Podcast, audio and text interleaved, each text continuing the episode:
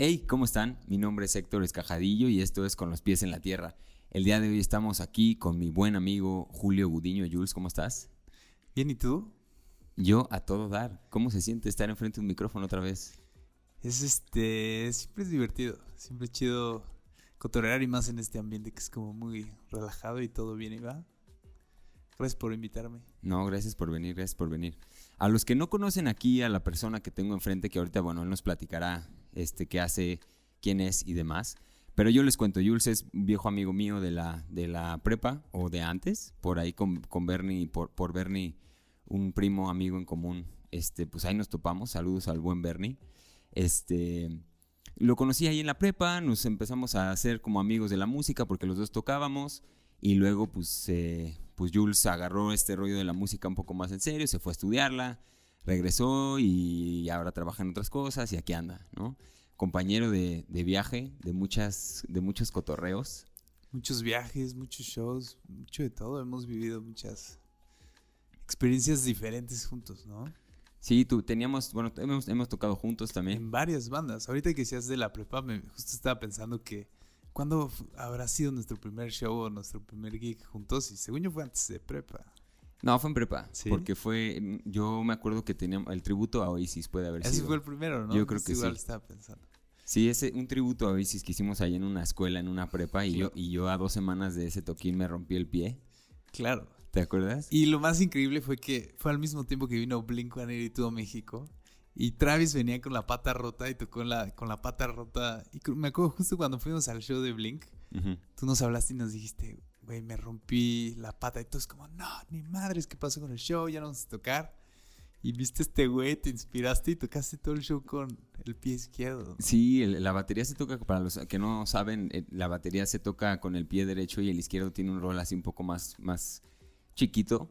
Y yo me rompí el pie derecho, entonces toqué todo el- un toquín con el pie izquierdo, fue, fue épico. Muy rifado. Sí, estuvo chido. Pero bueno, tuvimos esa, luego tocamos en los Plastics un rato también, cuando me invitaban y me llamaban para Los Plastics, tuviste dos etapas de I Can Chase también. dos etapas de I Can Chase, los Plastics. Sí, ahí estuvimos, estuvimos rolando por ahí en el rock and roll. Buenos momentos, Muy buenos. ¿no? Buenos momentos. Y, y bueno, fuera de eso, pues el Jules es buen amigo, entonces pues decidí invitarlo. Aquí yo estoy invitando a mis cuates para que cotorren y los conozcan, nos cuenten aquí un poquito sus historias y. y pues aporten a, a lo que alguien pueda, pueda necesitar en un momento, ¿no? Qué chido, sí, me encanta que esté haciendo esto porque justo es de las otras otras pláticas que han que has subido con pues, con tus otros cuates, creo que pues están tocando temas que chance la gente no no no tiene tanto acceso, ¿no? Sí, son temas, son temas eh, eh, calientes, ¿no? Calientes y y pues nuevos, frescos. Siento que no sé, chance en, en Estados Unidos como que están más acostumbrados a compartir todo lo que puedan todo el tiempo, como que en México somos más Más reservados, más ¿no? reservados. Sí, quién sabe por qué bien. será, como que hay un tabú ahí medio, no sé si es, si es el, pues un poquito esta institución como medio católica, así medio persinada, ¿no? De, ay, no. Padre nuestro, ¿cómo puede ser ese tema, no? Y que lo ignoran y de repente pues se vale hablarlo, ¿no? Con, con honestidad y con respeto, pero Sí, se vale, se vale y se debe porque justo pues a- baj- tiras muchísimas murallas de, de cosas muy simples que tal vez muchísima gente está muy clavada en, en dos, tres ideas y se siente aislada por la misma razón y el hecho de verlo en, en Instagram, en YouTube, en lo que sea, dices como, ah, hay no soy el que... único que esté pensando esto y, y al mismo tiempo te relajas muchísimo porque dices, te está todo preocupado por, por cómo, cómo me puede ver la gente o cómo yo veo otra gente que hace tal cosa y pues ya esto te, te, te hace decir como somos súper diferentes todos, hay de todo en los seres humanos y hay que y hay que intentar entender a todos, ¿no?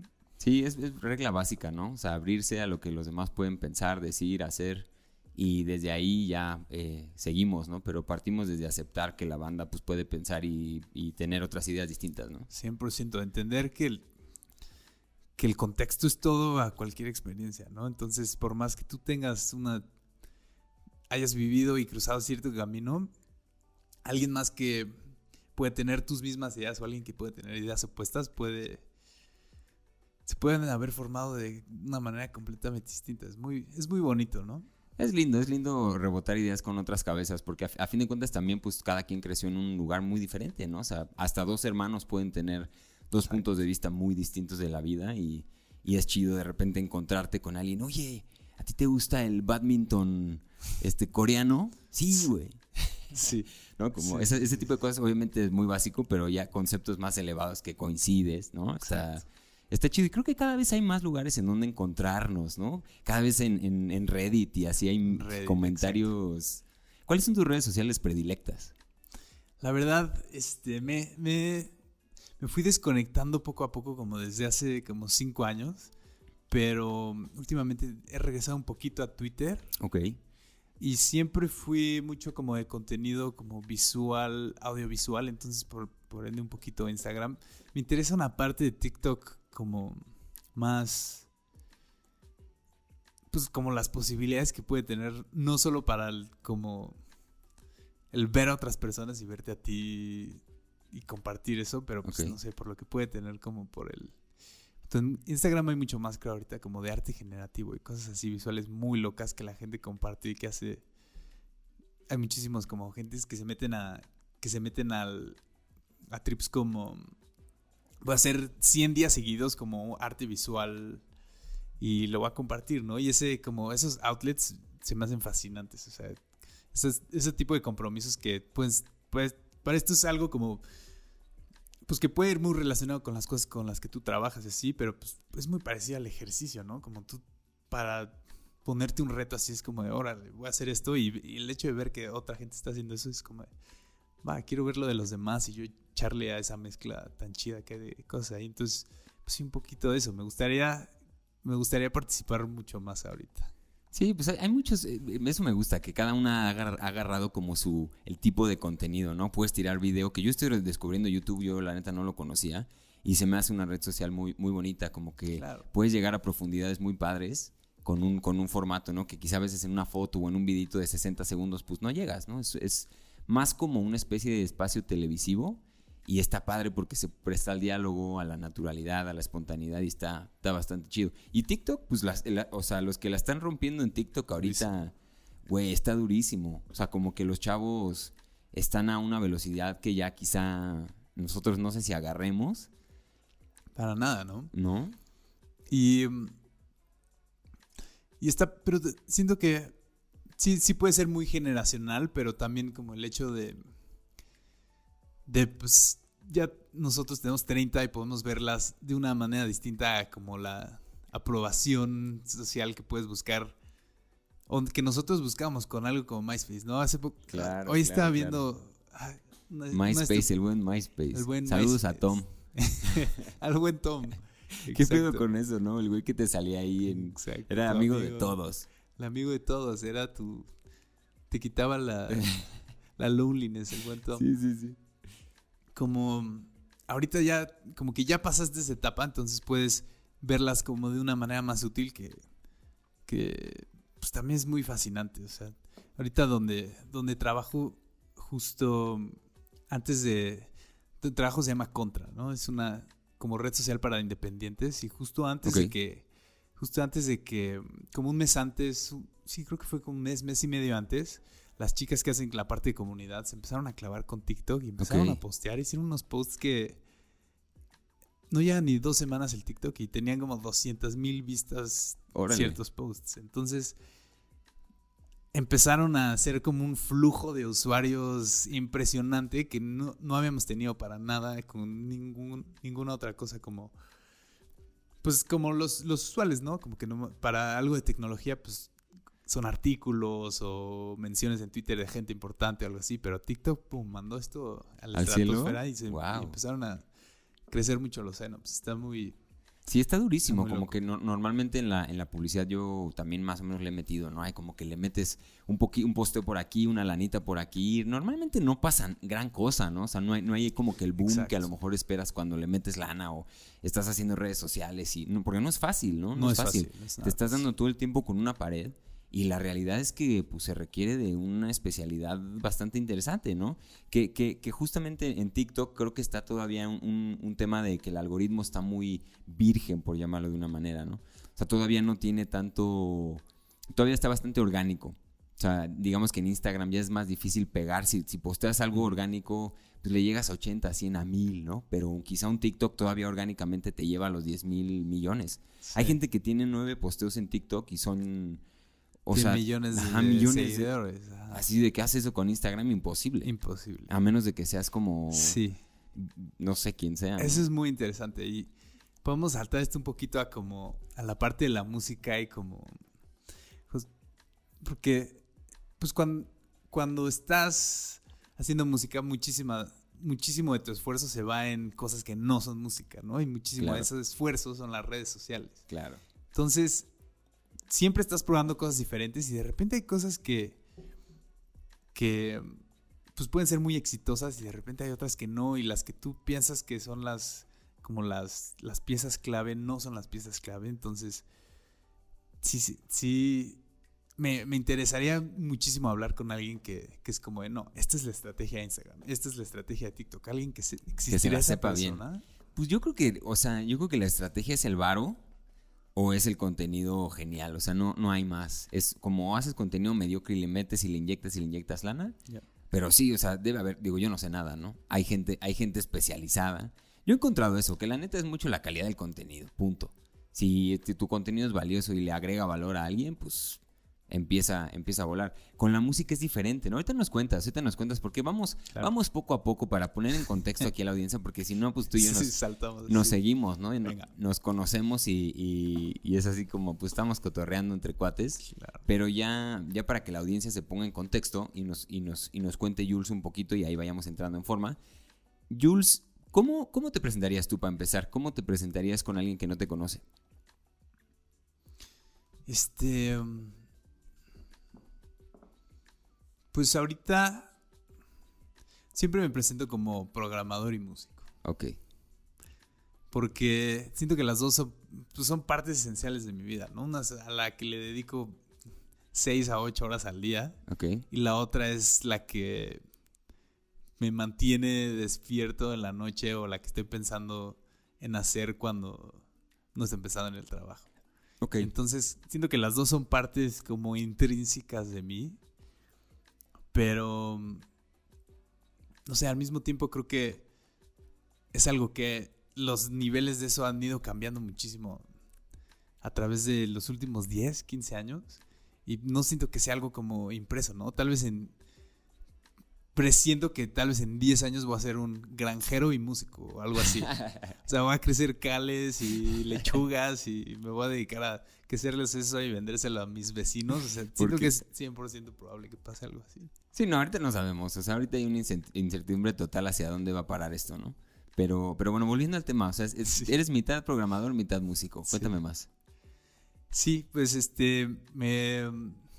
Pues como te platiqué, trabajo con, con con un grupo de gente muy, muy cool, muy buena onda, muy, muy joven que están intentando hacer una plataforma, una red social para toda la gente que no cabe en algo como LinkedIn, ¿no?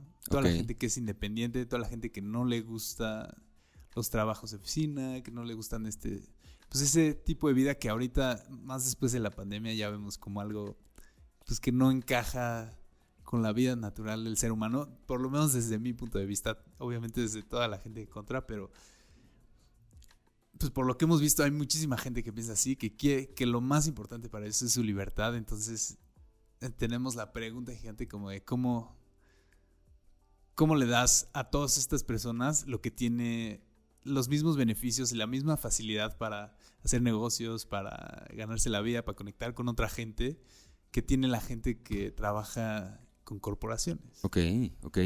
O sea, si entendí bien, es una red social, más o menos como LinkedIn, que es para, para gente que no embona en este mundo oficinista de como white collar y... Exacto. Ah, o sea, ¿no? Como, como de este white collar, o sea, como trabajo de oficina, ¿no? Digámoslo de una manera, y muy corporativo en un esquema más freelanceo, más eh, empresa chiquita. Más tirado definitivamente hacia el lado creativo. De las, de las, de las, este, pues de los comentarios que más recibimos es como de lo fresco que es como el diseño y el, y el look y el sentimiento como de, de la, el sitio de la aplicación y sí, es, sí está muy targeteado a diseñadores, a gente que trabaja en tecnología, puede ser que a músicos, como a gente pues que hace más trabajo creativo y que trabaja básicamente por proyecto, como toda la gente que es como de hice esto con este grupo de personas y ahora estoy haciendo esta otra cosa con este otro grupo de personas que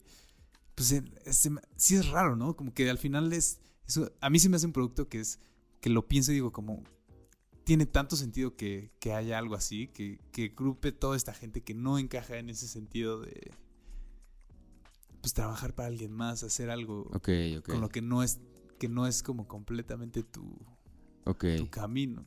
Sí, no, y, que indudablemente la red social te permite conectarte, te permite muchas cosas muy chidas para cualquier profesionista que pues si no te gusta LinkedIn o no o crees que no vas a hacer nada por ahí porque eres un freelancer, pues a dónde me clavo y dónde hago networking y dónde, hago estas cosas, ¿no? Tan valiosas. Oye, ¿y qué haces tú ahí? Cuéntanos, ¿qué haces ahí en, en, contra? Hago la parte de la interfaz. Ok. Se llama pues UI o Frontend Engineering y ese es un equipo de cinco personas, trabajas con otros programadores, pero pues muchas de estas como compañías nuevas de tecnología son como equipos muy cohesivos y lo más importante es como la, la cultura, ¿no? Qué tanta apertura hay entre toda la gente como para tu poder al mismo tiempo como estás trabajando en algo específico que te que te importa a ti, pues hay esta otra cosa de marketing o lo que sea, la idea que más loca que has tenido de para hacer un TikTok, puedes ir a hablar con alguien más de eso. Entonces, como que una compañía muy muy fresca donde se puede se puede experimentar en lo que en lo que quieras está chido y eso y eso si entiendo bien está la, empresa está en Estados Unidos no tú trabajas acá como Exacto. Como outcast un Silicon Valley sí lo, lo cool también es que es completamente internacional hay alguien en Barcelona en Ucrania hay un par en India en Estados Unidos por este varias ciudades y y tienen de las cosas más padres que empezaron como construyendo como una comunidad de, Slack. Ok. Y como no había tanto parte del producto al principio y solo se estaban ideando como cómo, cómo hacemos que, que toda esta gente conecte, ¿no? Y ahorita decías como de, pues estamos buscando estas cosas para, para poder conectar como conectes en la vida normal, ¿no? O sea, tú tal vez no te pasa tanto si trabajas en una oficina, pero si tú eres músico, te das cuenta cómo la música se mueve como de contactos personales. Claro. Y toda esta gente que trabaja independientemente se mueve completamente igual. Mi novia Cecilia es diseñadora. Ok, saludos a Ceci. Saludos a Ceci. Y todo, y todo su chamba viene de gente que conoce arquitectura, este, gente cercana que... O sea, porque es muy difícil conocer a alguien que te va a referir a ti, ¿no? O sea, ¿cuánta confianza tienes que tener en alguien para que... Para que si Héctor necesita este, esta cosa visual o lo que sea, yo te voy a conectar con esa persona. O sea, sí, necesita cierta confianza y también yo estoy esperando que esa persona no me defraude. Claro, es recomendado, ¿no? Hay alguien que vienes ya precedido de, de, algún lado. Completamente, esa parte del networking es, a mí es un, concepto que me cae, me llega a caer medio gordo como del mundo emprendedor, ¿no? Cae muy gordo porque puede ser muy falso y es, y es en mi punto de vista, en en el punto de vista de contra, algo que puede ser usado de una manera como muy, muy falsa, porque... Una vez, una vez, déjame... Dale, dale. Una vez me, se me acercó un güey y me eh, fui así en un evento como, no de networking, pero un evento, alguna vez platiqué ahí con Margarita Zavala. Ah, me invitaron ahí a platicar con ella, un grupo de emprendedores. Y este, y acabando, pues todos los emprendedores, ya sabes, ¿no? Como un güey llegaba y decía, ¿qué tal? Decía, traía sus pitches así como armadísimo. Decía, no sé qué, qué tal, quiero ser tu amigo y te daba una, o sea, concluía con quiero ser tu amigo y te daba una tarjeta de presentación.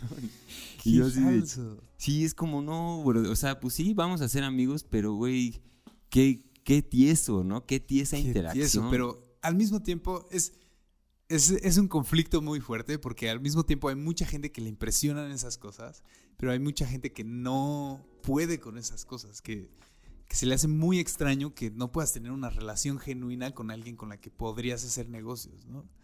Y eso no existe con tus amigos y con los amigos que harías un trabajo creativo. Claro. Nunca habría esa tensión. O sea, del mundo de la música es algo que lo tienes así en, en la punta de la lengua todo el tiempo que, claro. que quieres, que con la gente con la que te podrías sentar a hacer música naturalmente, sabes Ándale. perfectamente quién es. Sí, sí. Entonces te es muy fácil y si, si van a sentarse, te sientes como... Pues te sientes... Te, te da seguridad sentirte vulnerable. Ok, ok, ok, ok. Y eso, es- y, eso, y eso siento que es un excelente, excelente como medidor de con quién te quieres trabajar. Y yo creo que así un poquito funciona, como que en, esos, en esas situaciones donde te, te puedes sentir vulnerable, pero estás seguro, estás tomando riesgos, pero, pero al mismo tiempo, pues dices como, venga, venga, este, no importa que me sienta así un poco como que, ah, no sé qué está pasando, no sé dónde vamos, pero yo creo que eso, esas son las experiencias y las memorias y los proyectos que aprecias y quieres que repetirlos siempre. Sí, es ese, ese tema que, que hablaste ahorita de, de la, de juntarte con amigos a chambear, ¿no? ¿Haz de cuenta?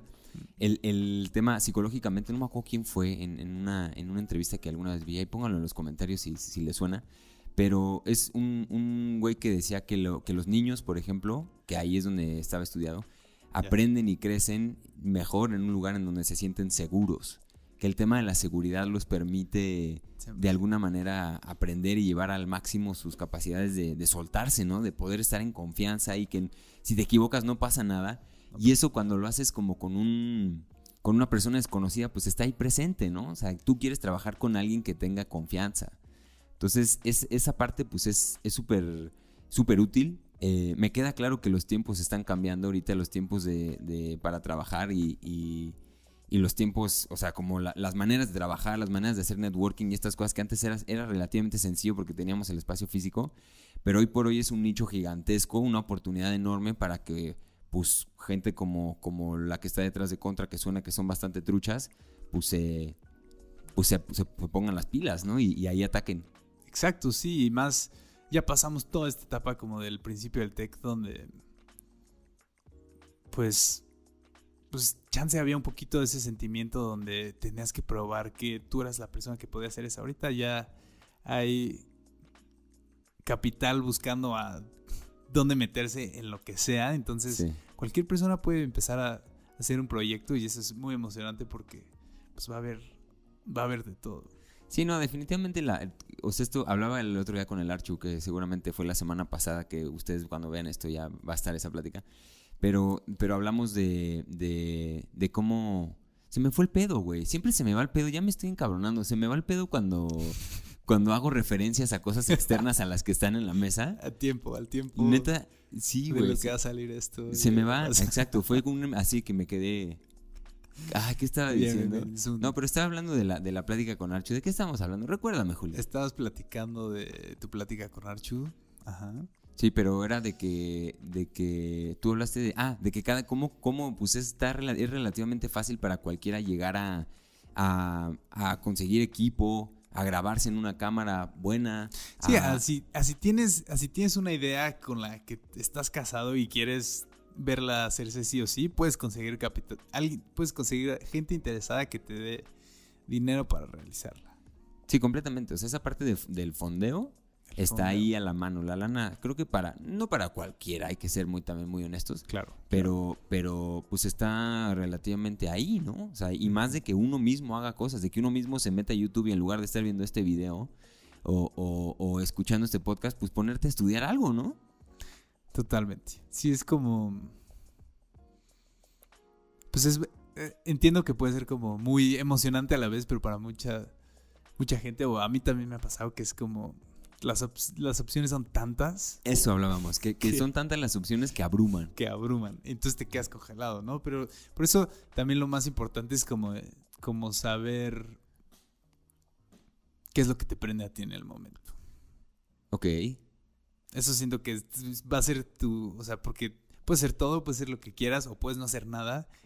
Y, lo, y si tú tienes un poco como de tus metas claras y que es un poco en el, tú, el Héctor del futuro que te quieres convertir, sabes, sabes qué tienes que hacer y por eso estás haciendo esto, por eso te tomas el tiempo para pues, poner estas luces, poner estas cámaras, invitar gente, organizar todo eso y no te cuesta trabajo porque dices como, ah, pues es que voy hacia este Héctor futuro que es así.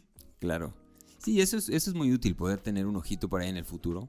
aunque yo vuelvo a lo mismo, siempre será más importante estar haciendo lo que estás haciendo. O sea, sí tener medio que un ojito puesto por ahí, pero, o sea, hasta aquí no podemos estar pensando en otra cosa, ¿no? O sea, yo ahorita si anoto algo en mi esta ya perdí un poquito de atención y ya no estoy haciendo lo que, lo que estoy haciendo que es platicar, ¿no? Claro, pero estás haciendo esas cosas que no te, no te molesta hacer todo lo que, todo lo, todo lo que va a llevar a, esa, a ese camino. Entonces yo creo que sí estás viviendo en el momento porque sabes que estás haciendo cosas todo el tiempo que te, que te están llenando. Claro. Sí, esa parte de sentirse pleno, sentirse felices haciendo lo que uno hace y, también entendiendo las posibilidades de cada quien, ¿no? No, no, no, no, somos muy afortunados en poder hacer lo que, lo que queremos, lo que nos gusta y lo que amamos. Hay gente que se tiene que chutar porque así funciona el sistema, ¿no? Y, pero, pero al final creo que todo el mundo en cualquier nivel puede encontrar algo que ame y que no cueste hacerlo y que pueda hacer algo en lo que quiera dedicar cada quien su tiempo, ¿no? O sea, es, muy noble haber encontrado algo que te, que te apasione y que te, que te encante. Volviendo al tema de lo que estábamos platicando, que, que, bueno, ya nos, ya nos contaste, trabajas en Contra, una empresa que es en pocas palabras una red social para, para la gente que no entra en LinkedIn o, YouTube, o este Facebook, o sea, gente profesional como freelancers y, y gente creativa, ¿no? Exacto. Ahora, también hablaste al principio que eres músico, entonces yo me la sé un poco la historia, pero ¿qué pedo con eso? ¿Qué pedo con eso? Ya iba a saltar un poquito a eso ahorita que decías de lo de los pues de los de cómo los niños como experimentando esto y, esa sensación como de, de libertad apuntan un poquito para regresar a eso okay. porque es como la parte del segundo capítulo de del yo músico Ok. que empecé con empecé como desde los 12 años a, tocar guitarra y poco a poco y muy naturalmente fue empezar a empecé tocando con mis amigos Blink 182 y acabé al final diciendo como esto es algo que me encanta, entonces ¿por qué no lo estudiaría? Me fui a Boston a estudiarlo y a la mitad... Te estás saltando algunos pasos, ¿eh, amigo. Pues tu mundo de las bandas y todo eso no... no sí, le di muy fast forward. Sí, le diste muy fast forward. O sea, no fue como, ay, me gusta la música, me voy a estudiar. No, no, no. Espérense, espérense. Claro, a ver, no sé, no sé. como a los... Tuvimos bandas yo que tuve como 20 bandas desde que tuve 12 años hasta los 17. Saliendo de la prepa armamos los Plastics Revolution. Ok. Nos fuimos como éramos un grupo muy cercano de amigos, nos fuimos a, a viajar y en ese, en ese viaje vimos a los Flaming Lips. Regresando de ese viaje, los Flaming Lips dijimos que vamos a tener una banda igualita a los Flaming Lips donde echen fiesta y confetti en, en los shows. Entonces empezamos a tocar. Este, al, al creo que fue la segunda o tercera rola que hicimos, las grabamos ahí en, en el cuarto de juegos en casa de mis papás, en, Sonar. Las grabamos Charles Santi y yo. En cualquier, cualquier software, exacto, cualquier cosa. Cualquier cosa. Empezamos con Fruity Loops, si les gusta Fruity Loops. Em, y una de esas, la tercera rola que grabamos se llama So They Wait. Este, la mandamos a Reactor y de repente me desperté un día y a las 6 de la mañana estaba la rola así como de, ah, qué chido, estos güeyes son de la Ciudad de México. Y ahí empezó un camino que de 12 años, de 12 añotes, este, 12 añotes con los, con los Plastics Revolution, pero pues vivimos muchísimas cosas increíbles juntos. Empezamos, yo que en un momento muy único donde no había tantas, tantas bandas haciendo indie en, en México, entonces nos tocó, nos tocó de todo de los, este, como que de los 18 a los 20, 26, 27 años, pues nos echamos vives, nos echamos, al principio era el Bulldog, era como la sensación para tocar en ese momento, eh, Corona Capital, eh, y de ahí pues podemos irnos a Estados Unidos un par de veces, al South by Southwest, y más que nada vivimos experiencias loquísimas. A tocó ir una con nosotros a Austin, ¿no? Sí, ahí tocamos, tocamos. A mí me invitaban de repente a tocar en esa banda. Y, y sí, la pasábamos muy bien. Al principio, o sea, a mí se me hace, ahorita que cuentas eso, se me pone como la piel chinita de decir, güey, tienes 20 años y, o sea, tú, ¿no? De repente te levantas y tu rola está en el radio, que en esa época era, era, era importante, ¿no? Salir, salir en el radio y todo esto. Claro. O sea, no había, para ponerlos en perspectiva aquí, este, jóvenes, eh, pues no había Spotify, ¿no? No habían como estas cosas, a, lo mucho en YouTube, pero te subías pues cualquier cosa con tu celular chafita, ¿no? O sea, no... Y ya el radio era la manera para poder llegarle a, las, a las oídos, los oídos de alguien, ¿no? Entonces imagínate la... O sea, yo me imagino que como que qué sentiste, o sea, a esa edad, pues la locura, ¿no? La locura, pero yo creo que igual como estás tan chico no lo dimensionas y solo dices como es lo, lo más chingón y, y pues solo lo quieres hacer más. Sí, el- sí siento que es como una... Pues como un opioide hacia el cerebro, ¡pum! durísimo, ¿no? Sí, como de, ¡pam! Me están escuchando millones de personas en... No, no creo que millones escuchen, escuchan reactor. Chances, cientos de miles, probablemente sí. Pero pues es muy emocionante. Y más, más emocionante esa edad cuando dices como de, ah, es lo que estás soñando. Y estás pensando en todas las personas en Oasis. Pensamos en Oasis y en Blink y en... ¿Qué pensabas en ese momento? Fire, o sea, ¿a sí. dónde, ¿a dónde te llevaba tu cabeza en ese, en ese camino? Es que la verdad, y es algo que me gusta mucho y he platicado con muchos amigos últimamente, como que yo nunca, como que no, no decía como, ah, esto es a donde lo quiero llevar. Yo decía como, pues esto está pasando ahorita y qué divertido seguir haciendo rolas. Ok. Como que creo que nunca tuve como un, este, como que las visiones como de donde, ah, yo voy a Glastonbury a tocar en cinco años. Ok. Poniendo esas metas, ¿no? Yo creo que era como de, pues ahorita está esto y vamos a hacer, y lo, lo chido en ese momento era sentarse a hacer las rolas. Lo Y to- y todavía es, y todavía es.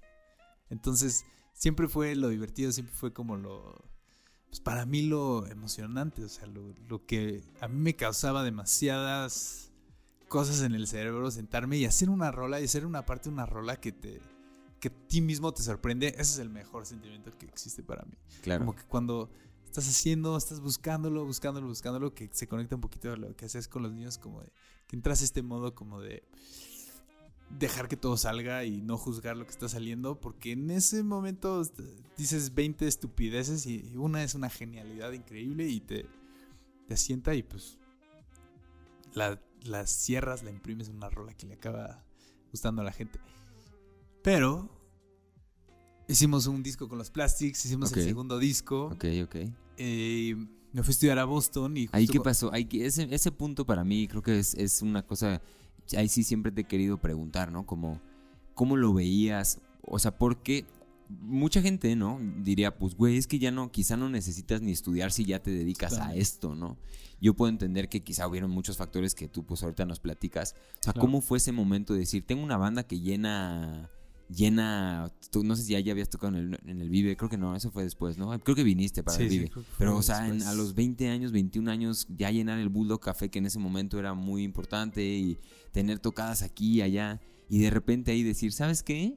Me voy a ir cuatro años a estudiar a otro lugar. Sí, toda la gente me decía, porque en ese momento pues ya teníamos un poco de contacto con la gente del medio y de, de la música de México y me acuerdo mucho, tenía un primo, tengo un primo que se llama Alexis que creció con los, con, toda, con todos los de Fobia Ok.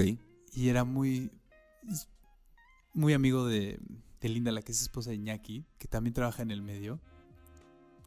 Y Linda me decía un día en una cena en casa de Alexis como, de, no te vayas, eres un estúpido. O sea, te vas a ir a estudiar para regresar a hacer lo que ya estás haciendo. Sí. Y, y no sé, o sea, en mi, me- en mi mente nunca hu- hubo duda de que yo me iba a ir a, a hacer eso, porque No, además era, ah, esta- o sea, estabas ya aceptado en quizá una de las mejores escuelas de música del mundo, ¿no? O sea, también tu trabajo te costó entrar ahí.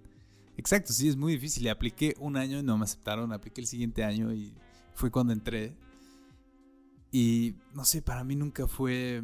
Nunca fue. Una opción. Como quedarme aquí y no hacer eso. Porque había algo de, de irme para allá y estar en. Lejos de mi casa y estar con otra gente que le gustaba lo mismo que yo. Y la verdad, Claro. no me arrepiento ni un milímetro ni un milisegundo de, pues, de haber tomado la decisión de, pum, vámonos lejos y a conocer otra gente que está pensando como igual que tú, como en qué es lo más fascinante que puedes hacer ahorita tú, una compu y una guitarra. Sí, eh, probablemente si, si, si llegabas a ese punto de, de no aceptarlo o de, de quedarte con la banda, o sea, eran como dos trenes que, que partieron en ese momento, Sí, ¿no? sí, sí. O sea, eran como dos, dos oportunidades muy grandes para considerar y pues hiciste, hiciste una decisión y pues mm, sin mirar hacia atrás, ¿no?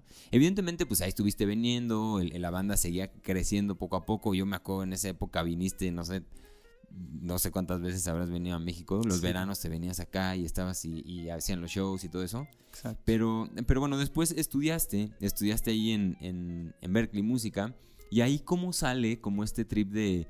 eh, o sea, hacia dónde lo llevas, ¿no? Porque te gusta, tú estabas hablando que te gusta la creación, ¿no? Yo me acuerdo que me platicaste que, no, pues así me fui a estudiar música, pero como que no, que no me gustan las reglas, entonces no quiero ya como estudiar la música porque nada más se hace más cuadrada cada que se estudia más. Y te metiste a una cosa muy, muy chida cuando estabas allá de, de, terapia musical, ¿no?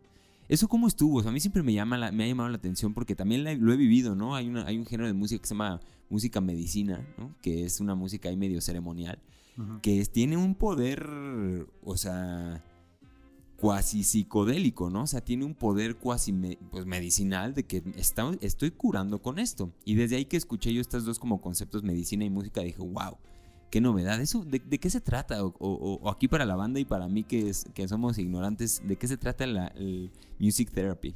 Es loco, es, es un. Es un mundo. Este. Puede llegar a ser muy dividido. Porque hay como toda esta corriente que busca como la parte espiritual, la parte un poco más como de salud mental que puede traer eso. Ok. Que se viene un poco más conectado con pues con la parte emocional que te genera, ¿no? Que, es, que es muy que es muy válida y también está fisiológicamente comprobada que pues qué es lo que pasa en tu cerebro cuando escuchas un este algo de música que tienes como metido en tu memoria. Obviamente te acuerdas de las de las canciones que, que tienes como tú de, de, tu adolescencia, ¿no? O sea, alguien que tiene 60 años, muchísima gente que, que tiene demencia, que tiene Alzheimer, porque pueden, porque pueden cantar canciones que... O sea, ya no saben, no saben los nombres de sus hijos, no saben dónde viven, no saben qué hora es, ni cuándo hay que desayunar, ni cenar, pero les pones una canción que, que escuchaban cuando tenían 17 años y se la saben. Se la saben toda. Y muchos de ellos como que físicamente y pueden encontrar de estos ejemplos de videos en, en películas, en series, en documentales, en todo. Ajá. Este, hay o sea, como físicamente alguien que está como, pues no sé, viejitos que están colapsando, le ponen algo y físicamente también les causa, les causa algo. Y, es, y eso está completamente atado a lo emocional y a lo, pues a lo, a las partes más ancestrales del cerebro, que son las partes del centro, ¿no? Como las partes, la amígdala y todas estas, el hipocampo, que son las partes como de reacciones emocionales. Sí. Esa es una parte, esa es una corriente. La otra corriente busca algo muchísimo más científico, que también es muy impresionante y tiene un poco también que ver con lo con lo con lo emocional, pero un poco más estudiado que, que es como de qué, qué, qué hace fisiológicamente la música en el cerebro para que ciertas personas que ya no pueden hablar puedan, puedan este, hablar otra vez, que gente con Parkinson pueda caminar, puede aprender a caminar otra vez. O sea, son, son ya un poco más, este, pues sí, cosas más cuantificadas y más medidas. Y esas, hay muchas de esas personas que detestan como la parte emocional y espiritual, como de que la gente le intenta dar a la terapia musical. Ya. Entonces, es, fue muy interesante. Me tocó experimentar las dos. Estudié, estudié esos tres años, tecladas muchísimo en la, en qué es lo que hace la música en el cerebro en, todos los sentidos. Wow. Y hay que regresar un poco. Ahorita ya creo que te lo recordé tres veces que hay que regresar a lo que le hace la improvisación al cerebro. Ajá. Pero em, me tocó experimentar eso y también me eh, tocó experimentar la parte neurológica, súper científica, súper cuantificable de cómo hay estos patrones que si hay una persona que no hay esta enfermedad que se llama fascia. Hay una, hay una senadora muy... el paciente de terapia musical más famoso de Estados Unidos es esta senadora que se llama Kathy Giffords. Que en un, este, en un round como de prensa le, le dieron un disparo en, el, en la cabeza. Órale. En la, parte, en la parte izquierda. En la parte izquierda tenemos como la parte del, del lenguaje, ¿no? ok. Con la, con las partes del cerebro que se prenden cuando tú y yo estamos hablando, estamos formulando oraciones. Esta es la parte que nos ayuda a poner palabras una de antes de otra, etc. Ok. Y si se te daña esa parte, pierdes el habla. Ok. Se llama fascia. Ok. Y cuando la fascia de, de Broca, creo que se llama, cuando se te daña esa parte del cerebro, te, te cuesta la, es, es muy interesante y es muy, es muy, es muy emocional porque tú ves, a- es, es algo muy raro porque la gente que sale de eso la explica como es que yo sé perfectamente qué quiero decir y lo tengo la oración formulada en mi cabeza, pero en el momento que intento hablar, no sale. No, man. Y sale así como. Y entonces sale una verborrea así. Pero por alguna razón, si, les, si empiezas. Hay una forma de reentrenar el habla. Ok. Que estaba viendo unos videos y, y hay una terapeuta que lo explica como de, tú estás en el tráfico y estás. Y la fase es como este camino por donde estás acostumbrado a llegar a tu trabajo. La música hace que se te ocurra este otro camino mucho más que ahorita porque este está bloqueado, por este puedes llegar, ¿no? Entonces, la música hace que encuentres unos caminos o conexiones entre las mismas partes del cerebro que, Wow. que hacen que la gente que neta, no puede decir nada le enseñan a decir como quiero ir al baño. Otra vez. Ajá, cero. Reprograman como la energía, cómo fluye de, de un lugar a otro por otro lugar y... Exacto, la Wow. electricidad, la conectividad, todo esto es muy importante en el cerebro y está probadísimo que la música hace cosas increíbles. Hay, hay entre, la, entre los dos hemisferios del, del cerebro tenemos una parte que se llama el cuerpo calloso. Ok. El cuerpo calloso indica qué tanta conectividad tú tienes, la, el grosor, el volumen del cuerpo calloso indica qué tanta conectividad tú tienes entre dos hemisferios. Ujú. Tú alguien que te toca el piano tiene altísima conectividad porque está... Si tú, si tú estás moviendo la, la mano derecha, se está prendiendo la parte izquierda de tu cerebro, ¿no? Si estás moviendo la mano izquierda, se prende la parte derecha de tu cerebro. Entonces, si tú estás al mismo tiempo tocando el piano con las dos manos, pero estás procesando todo, esta, estás leyendo música, entonces Estás conectando. estás conectando. durísimo. Estás literal, es hacer ejercicio, para, es ir al gimnasio para tu cerebro. Wow. Entonces, la los músicos tienen mucho más volumen en, esos, en esas partes del cerebro. Ok. Entonces, hay, hay muchísimos datos muy interesantes y lo, pues, como todo lo demás, el ser humano es muy curioso que hay tanta información de como de cosas que ya sabemos, por muchas, o sea, sabemos que la música es importante porque lo sentimos y dos, porque la ciencia nos dice que es importante por todas estas cosas que han encontrado. Claro. Pero pues al mismo tiempo luego nos cuesta trabajo pues meterlas en serio en nuestras vidas, ¿no? Eso se me hace muy extraño. Sí, son dos, si, si entiendo bien, si entiendo bien, son dos, son dos corrientes, una más científica y una, digamos, más energética de lo que está probado, pero que, o sea, hasta que está probado que sirve, pero todavía no se comprueba quizás científicamente, ¿no? Exacto. Entonces estas propiedades justo como de la música ceremonial, que hay de repente por ahí una conexión, quién sabe, con algo, en un temazcal o este tipo de música ceremonial que sin duda nos conecta a algún Claro. lugar, eso más siendo la parte más energética, no todavía no está probado. Y hay otra parte más científica que se va al cerebro a medir impulsos Exacto. eléctricos en, en las neuronas y a partir de ahí concluyen, la música sirve para tal cosa, ¿no? exacto. A mí me, a mí me cayó un, un ejemplo que yo una vez vi, que me, que, que me marcó muchísimo, fue una vez un video de un- una, una operación como, a- no sé si se diga como cerebro abierto, Sí. o sea, una operación así como que a cráneo abierto, y la morra que le estaban, le estaban haciendo cosas en el cerebro, la ponían a cantar, era como una cantante de ópera, y mientras estaba, la estaban interviniendo,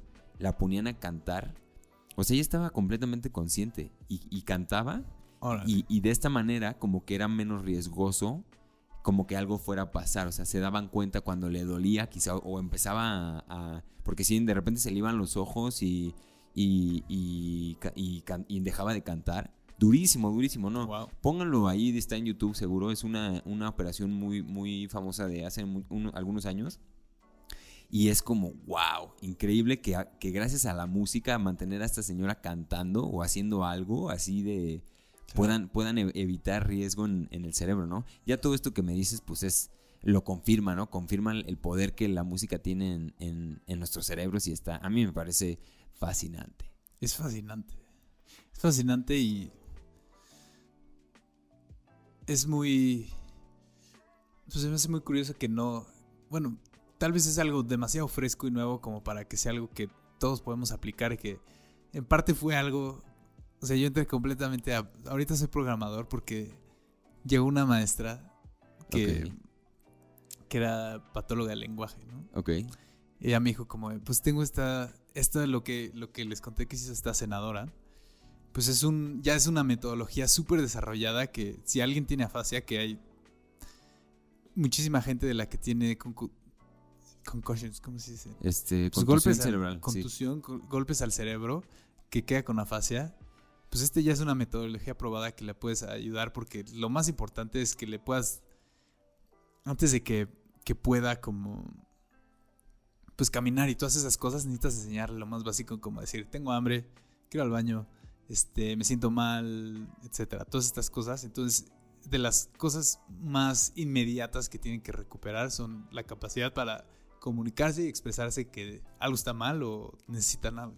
Ok, ¿No? Que es las primeras cosas que quiere un niño. claro. Imagínate a los 60 años, no poder decir qué es lo que quieres, es Sí, muy no. frustrante. Muy frustrante. de. Entonces me dijo como, "Bueno, vamos a, vamos a intentar a desar- desarrollar una aplicación para poder, para poder hacer esto a distancia, que no necesita haber una persona, porque hay muy pocos, se llaman este, musicoterapeutas neurológicos, que es un entrenamiento específico que tienes que entrenarte en estas metodologías. Ok, Entonces hay muy pocos, se graduan muy pocos al año y hay muchísimo más pacientes de afasia que no, que no pueden tener esas necesidades básicas. Entonces nos enfocamos en intentar hacer una prueba con un neurólogo, neurólogo de este hospital en el que trabajaba en Boston que se llama el, el MGH, ok. el más general. Y mm, pues la hicimos, la probamos y aplicamos para varias, para, para varias, este, pues para varios fundings. No, no ganamos nada, pero ese fue mi, como mi ticket de aprendí a programar para intentar hacer esto, para resolver ese problema, ya sabes. O sea, de aquí, si poniéndome en contexto tantito, de la terapia musical aprendiste para, para hacer una solución de terapia musical, aprendiste a programar, programar. y entonces ahí te saltas a esta parte de la programación. Que, que eso quizá pues no- nos lleva a, a- a este, a este lugar en donde estás ahorita, ¿no? O sea, como que de, esa, de ahí salió esta línea a lo que haces tú ahorita con una con contra, ¿no? Exacto, sí, en ese momento me, pues, me quedé fascinado con, órale, puedes trabajar en estos productos para resolver problemas pues, que no tienen nada que ver con, en sí con la programación, ¿no? La, la- las apps que usamos tú y yo son, este, son pues algo tangible, pero que tienen un fin que no tiene nada que ver con ellas. Ok. Entonces eso a mí se me, se me hizo fascinante desde el principio, se me hizo fascinante que puedas aprender de la psicología de las personas por cómo usan la herramienta que tú hiciste. Sí. Y um, pues de ahí me empecé, empecé a conectar con gente que está en ese mundo y pum, aquí Órale. estamos. Increíble. Oye, entonces, a ver, poniéndonos en, en contexto con, con la línea de tiempo, haces eso eh, y de repente pues ya regresas a México, ¿no? O sea, Ajá. porque también ahí nos saltamos unos pasos de música, ¿no? Unos De este tema. Y, y a mí se me hace muy interesante porque ahí fue como que el parteaguas, ¿no? O sea, cuando regresaste, que no me acuerdo cuándo fue, pero pues ya hace un rato, ¿no? Sí, Y- en el 2016 o sea, acabé, acabé de estudiar por allá, me quedé un par de años trabajando en el hospital y de repente dije ya, suficiente Boston. Este, pasaron cosas como de la familia que, que dije como, no, pues quiero estar con la gente, con mi gente, entonces pues decidí regresarme.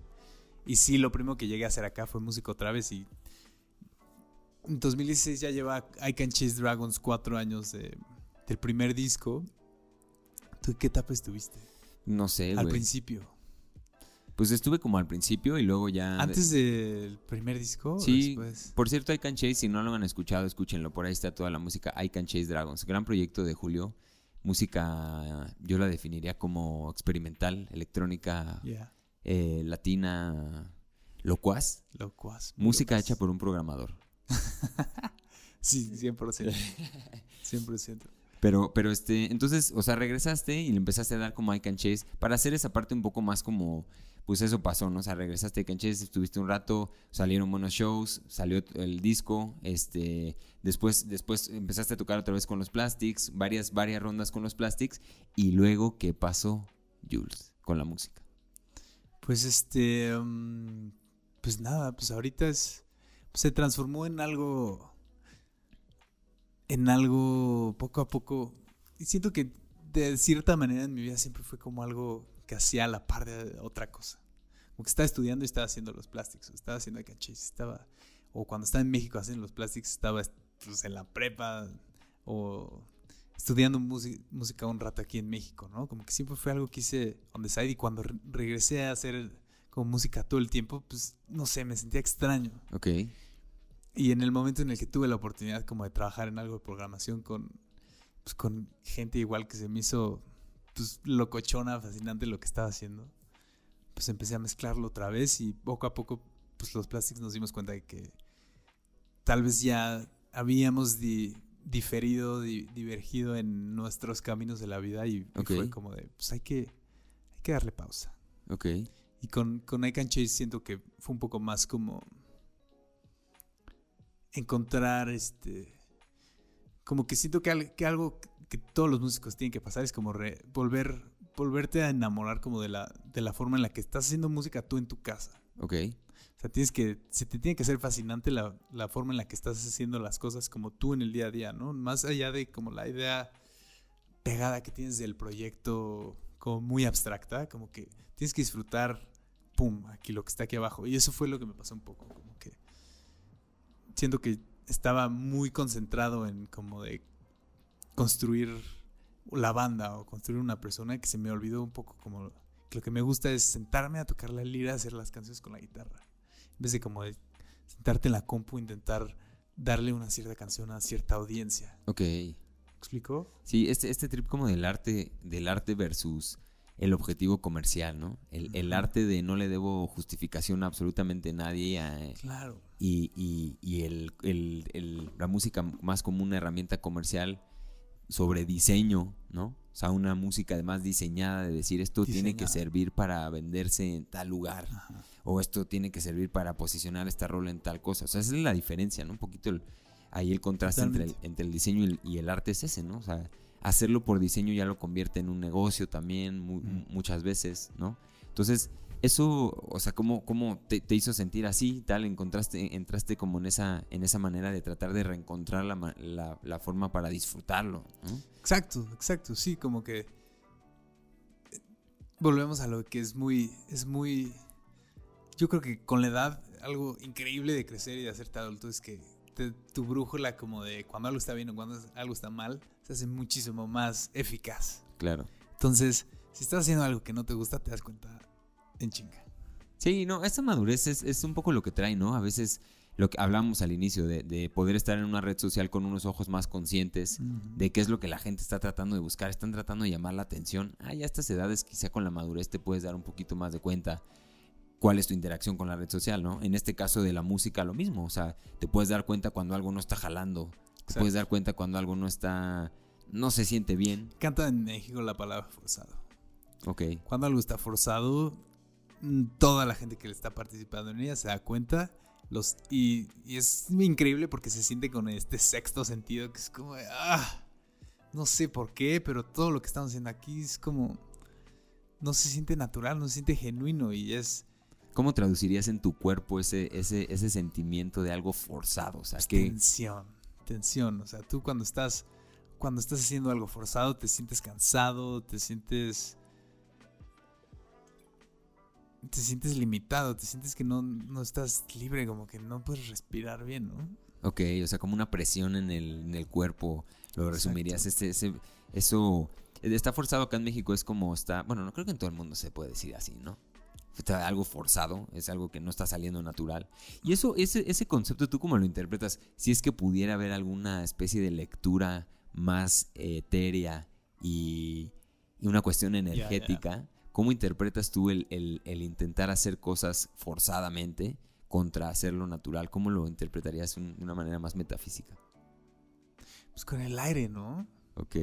Con el aire. Siento que el aire como que es tan es tan... algo tan natural, pero tan fuera de nuestra conciencia todo el tiempo, porque pues, es algo tan básico. Ok. Pero cuando estás forzando algo, siento que te vuelves alguien que no está... Ok. No está inhalando, no está exhalando lo que tiene que inhalar y exhalar. Ok. Sí, como ese flujo del, del, aire, ¿no? Yo ahorita lo que me lo dijiste, lo interpreté así como, pues si al aire lo frenas, pues no, el aire se lleva lo que encuentra, ¿no? Un poco el agua. Sí. Ese, ese forzar, el detener una energía o, tratar de subirte a una que no existe, pues se siente, ¿no? Se siente, se siente muy... Se siente y todos lo, y todos lo sienten y cuando tú estás en ese sentimiento, o tal vez, sabes, pasa mucho con... Pues cuando estás haciendo música tienes que pues, estar todo el tiempo en contacto y contando sobre tu proyecto y es muy fácil recibir y percibir quién, quién se siente como completamente suelto y entregado y quién ¿Quién Chance está no quiere con estar pinzas? Claro, ¿quién está como, pre- como precavido, no? Así de, no, el guarache, pásame mi guarachito para dar mi pasito, ¿no? ándale. Sí, sí, cuidando, cuidando los pasos que, pues, igual no todo va a ser perfecto y todo el tiempo te vas a sentir fluido y relajado y así, pues nada es así, pero sí, la mayor, mayor parte del tiempo esperarías que haciendo lo que, pues, quieres hacer para ganarte la vida o lo que está peor que lo que disfrutes, no, lo que no es para ganarte la vida, no lo disfrutes, pero pues, tienes que estar consciente de que, ah, pues, puedes relajarte, puedes no estás en malas, estás bien con la gente que quieres, estás bien con tu casa, te alimentas bien, haces ejercicio. No sé, la verdad, me considero una persona muy práctica en ese sentido y creo que me- por lo mismo me doy cuenta muy rápido cuando empiezo a comer mal, quiero... Se me, empiezo a inventarme excusas para no hacer ejercicio, empiezo, a armar todas estas cosas que digo como, güey, algo está mal. Sí, que te das cuenta, ¿no? O sea, cuánta gente no, y no por generalizar, pero cuánta gente no, pues nada más sigue la bola de nieve, ¿no? Jamás se da cuenta que algo está entrando en un patrón que no te está haciendo bien en tema salud, por lo menos, o en tema bienestar, en tema energía. Y pues te das cuenta. Pero qué, be- qué belleza, ¿no? Qué fácil suena, qué, fácil suena. Suena muy fácil, pero Sí, La verdad, para mí, es algo que tenía mucho con mi hermana. Yo soy el, el hermano mayor. ok. Y mi hermana, cuando éramos más jóvenes, como que siempre era como de, Este güey siempre dice como de dónde vamos a ir a comer. Y si no queremos ir a donde ese güey va a comer, pues se hace su berrinche, ¿no? Pueden preguntar a Mariana. Gudiño. Saludos, Mariana Gudiño. Y este, pues la verdad, el hecho de estudiar musicoterapia, el hecho de ponerme yo en una posición donde yo tenía que ser el vehículo para la expresión de otra persona, era a mí volverme tan consciente de quién era yo y de cómo yo influenciaba las experiencias de las otras personas que siento que me hizo un mejor ser humano en todos los sentidos. Ok. todos los sentidos, porque dejas de dejas de ver de adentro hacia afuera y empiezas a ser así como como de cómo influyo yo al mundo, ¿Qué, qué le estoy dando a esta persona o a esta otra persona y si te metes más todavía en el trip de como de cómo hago que este niño que pues le acaban de operar la pierna y sus papás están en Guatemala, cómo hago que se suelte un poquito, pues entras en, en canales de energía muy Wow, no, es que eso muy es- bonitos. se me hace, se- o sea, ahorita que lo platicas como en ese ejemplo, ¿no? O sea, cuando estás en un contacto tan humano, tan humano a humano, que, que las mismas palabras son, no funcionan. No funcionan. O sea, te tienes que ir a lo, a, lo, a lo animal, digamos, de una manera, ¿no? A lo más instintivo. Totalmente. Sí, que me, me voy a ir a un poco a, a lo, a lo científico también, pero sí, o sea, la parte cuando tú quieres hacer música diseñada, cuando quieres hacer un tipo de cierta canción, pues la estás pensando un poco más, estás usando un poco más las, las partes analíticas del cerebro para, para hacer esto de una cierta manera, ¿no? Pero cuando es un sentimiento que tú conoces perfectamente porque tocaste en muchas bandas de punk, cuando estás en ese en la batería en ese momento donde es pues chance ya acabó la rola, pero toda la, la banda se está siguiendo y estás destruyendo la batería y los demás están destruyendo la guitarra y están conectados en un en un sentimiento como que esto está avanzando, está increíble. En ese momento tu cerebro es como un año nuevo. Ok. O sea, está explotando de todas las maneras que, que puede explotar. Está explotando lo analítico, lo no analítico y como que es ese, ese como de como el sentimiento de que dejas de, de controlar qué sientes, qué no sientes, qué piensas, qué no piensas. De repente hace que todo sea que todo esté pasando. Está muy, está muy loco. Es como un estado de flow intenso, ¿no? Un estado de flow en el que entras en, en esto que estábamos hablando, o sea, del viento, justo en ese estado en el que te trepas a la energía hacia donde va y te dejas ir, ¿no? O sea, usando todas tus capacidades corporales, poniendo tu cuerpo al 100, intelectual y físicamente, y estás en este estado de, pues estás enfrente de... Yo me acuerdo de eso, o sea, para mí la batería siempre, pues toco, llevo tocando muchos años y, y siempre ha sido un instrumento que, que me ha sentido cómodo, pero igual hay momentos en donde como bataco sufres porque estás ahí arriba y te tienes que trepar y si se te olvida una cosita, digo a todo mundo, pero siento que la batería tiene más este elemento, ¿no? De, de que tienes que estar en tus mil, porque hasta físicamente es cansado. Sí, sí, sí. Si no, si no estás al full o al mil con eso, te quedas corto y no sirves, ¿no? O sea, Claro. es, es muy evidente cuando esto pasa. Claro, y, pero estás hablando como de la situación como de estás en un show y estás tocando esta canción y, y la gente está esperando esto, ¿no? Pero sí, sí, o sea, porque ahorita estabas hablando como de que te gusta mucho esta parte como de la música medicinal, espiritual y, y siento que es, es como, piensa en el momento en el que estás ensayando nada más. Ok. Estás en un cuarto de ensayo, estás tocando con tus amigos y estás tocando la misma canción que estabas tocando cuando estabas estresada en el escenario, pero ahora la estás tocando en un setting completamente distinto. ¿Cómo te sientes? Pues es un, más un trámite, ¿no? O sea, es un trámite igual, o sea, si nada más ensayar, pues es más un trámite de que, bueno, esto vamos a tener que hacerlo. Pero igual es un, igual es un reto bastante, bastante bueno.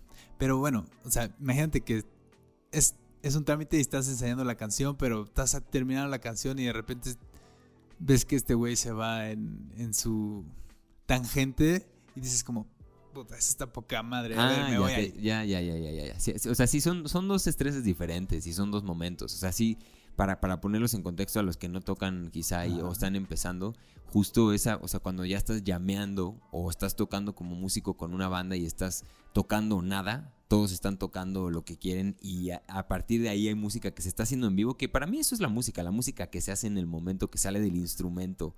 Ese es el ejercicio de la música. Entonces, o sea, yo te lo digo, para mí eso es terapia. O sea, yo en un momento en la vida me di cuenta que si no tocaba, justo cuando, cuando los plastics y todo esto, si no tenía, porque yo siempre estuve como en bandas y así como que le ayudé a mucha gente a, tocar en algún momento, pero cuando, cuando no tenía esto, pues sí me bajoneaba, sí estaba como en una depresión un poquito más evidente, así de que, ay, y tocaba o entraba a tocar y neta la energía me cambiaba, la cara me, o sea, todo me cambiaba, me ponía como hasta más fuerte, así que pues necesitaba estar bien físicamente. Y sí era para mí siempre como una especie de terapia para mí, ¿no? O sea, yo entiendo yo personalmente que la música es una terapia, definitivamente. Totalmente, sí, es, y yo creo que para mí fue como lo más valioso que me regresé como de mis años de estar trabajando en el hospital, de estar trabajando con bebés Ok. de meses a adultos de 40, 50, en diferentes situaciones, como que el hecho de poder darle a alguien como ese sentimiento donde donde pueden hacer algo que se sienten como independientes, se sienten libres, sienten que no hay trabas, que están tomando riesgos, pero que están bien. Que nosotros que, que nos puede parecer algo obvio, ¿no? Como de, ah, pues sí, yo tomo riesgos todo el día, no sé, como vas a decirle a alguien que te gusta o, no sé, te gusta hacer un deporte extremo, como la gente que, que pasa por situaciones psicológicas tensas, hay millones de ese tipo de situaciones que te pueden pasar en la vida. Claro. De repente te- tu capacidad de tomar riesgos se ve completamente afectada. Entonces el hecho de poder tener una herramienta como la música para poder decirle a alguien como de, hey, este es un espacio seguro, aquí nadie te está juzgando y tú y yo vamos a hacer algo que tú no esperabas que tú podías hacer. Claro. Y, no, y, no, y lo más interesante es que ni siquiera necesitas una habilidad este, completamente fuera de este mundo, no necesitas talento, no necesitas eso, ¿no? Como que al final esa parte de la música cualquier persona la puede disfrutar y eso es, y eso es, eso es, la, eso es lo que digo, que es la parte más valiosa que me traje, como que nos, nos estamos tan clavados en esta idea como de que la música de los artistas y las celebridades y que necesitas, no sé, cierto tipo de cualidades para poder participar en ella Claro. que se me hace completamente una contradicción de por qué, por qué estamos poniendo tanta música allá afuera, ¿no? La Claro. A mí me, gusta- me gustaría pensar que la estamos poniendo allá afuera para que más gente la haga, porque científicamente se ha comprobado que la, que la parte más beneficiosa de la música es cuando tú la haces, más que cuando la escuchas. Ok. Que tú puedes llegar a accesar como todos los beneficios emocionales, fisiológicos cuando participas en ella. En la creación de la música. en la creación de la música. Y Wow. Pues ojalá encontremos con, con las redes sociales como la manera de dar estas ideas más, ¿no? Como de Claro. que hacer que más gente se rife. Sí, sí, sí, sí. Y yo creo que pues, sí está sirviendo, ¿no? Yo veo Sí, que poco a poco, poco a poco porque también es más accesible, o sea, hay más, hay, hay más es- maneras más fáciles de aprender a tocar la lira, de hacer cosas que te, que te pongan en confianza, ¿no? Y definitivamente es eso, o sea, gente de allá afuera si está buscando un hobby, échenle un ojo a la música, es muy Exacto. chida, da muchos beneficios, muchas este, alegrías, ¿no? Exacto, que, que- o sea, yo, yo que no fue lo, lo que más aprecié durante el último año que, que, que estuvimos encerrados, fue como de qué bendición de quien sea que puedo sentarme a tocar la guitarra cuando ya no quiero estar en las pantallas, cuando ya no quiero estar en el celular. Tengo una alternativa que me puede entretener por horas y horas, que no tiene que ver con una pantalla. Y no mucha gente tiene eso, pero la pueden tener si quieren. Sí, se trabaja, es algo que se trabaja, que se... Y, y ni siquiera como que se trabaja como que es algo difícil, ¿no? Como que no, no, yo no. estoy seguro de que cualquier persona puede aprender a tocar la guitarra, el piano, el violín, quién sabe. Algo. Si les interesa, O el pues, tambor, el tambor, rífense, lo- cosa. Es más difícil, pero tampoco es como de que tengas que sentarte dos horas al día. O sea, cómprate una guitarra y toca 10 minutos un día sí, un día no. Si estás buscando algo más que hacer, yo creo que es, es, un, es una super apuesta. Sí.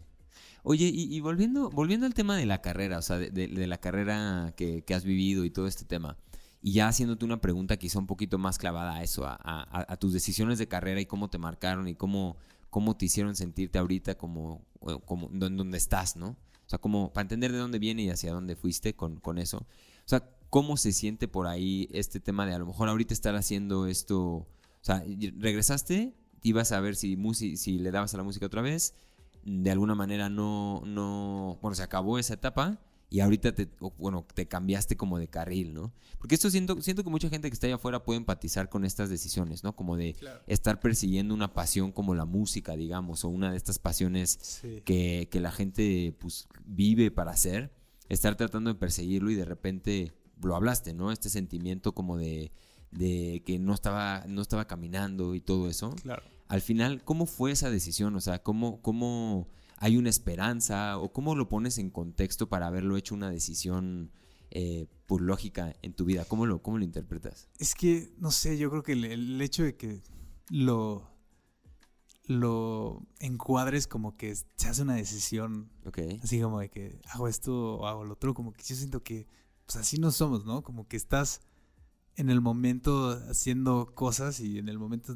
estás no haciendo cosas. Para mí, la, sí, en una, de cierto sentido como que dices como, ah, pues estoy dedicando de lleno a la mayor parte de mi tiempo a hacer esto, pero yo, algo que me pasó justo cuando, o sea, empecé, cuando estudias música en, en Berkeley, escoges, primero estudias música y teoría musical con todo lo demás y después escoges ya tu, tu especialidad, ¿no? Ok.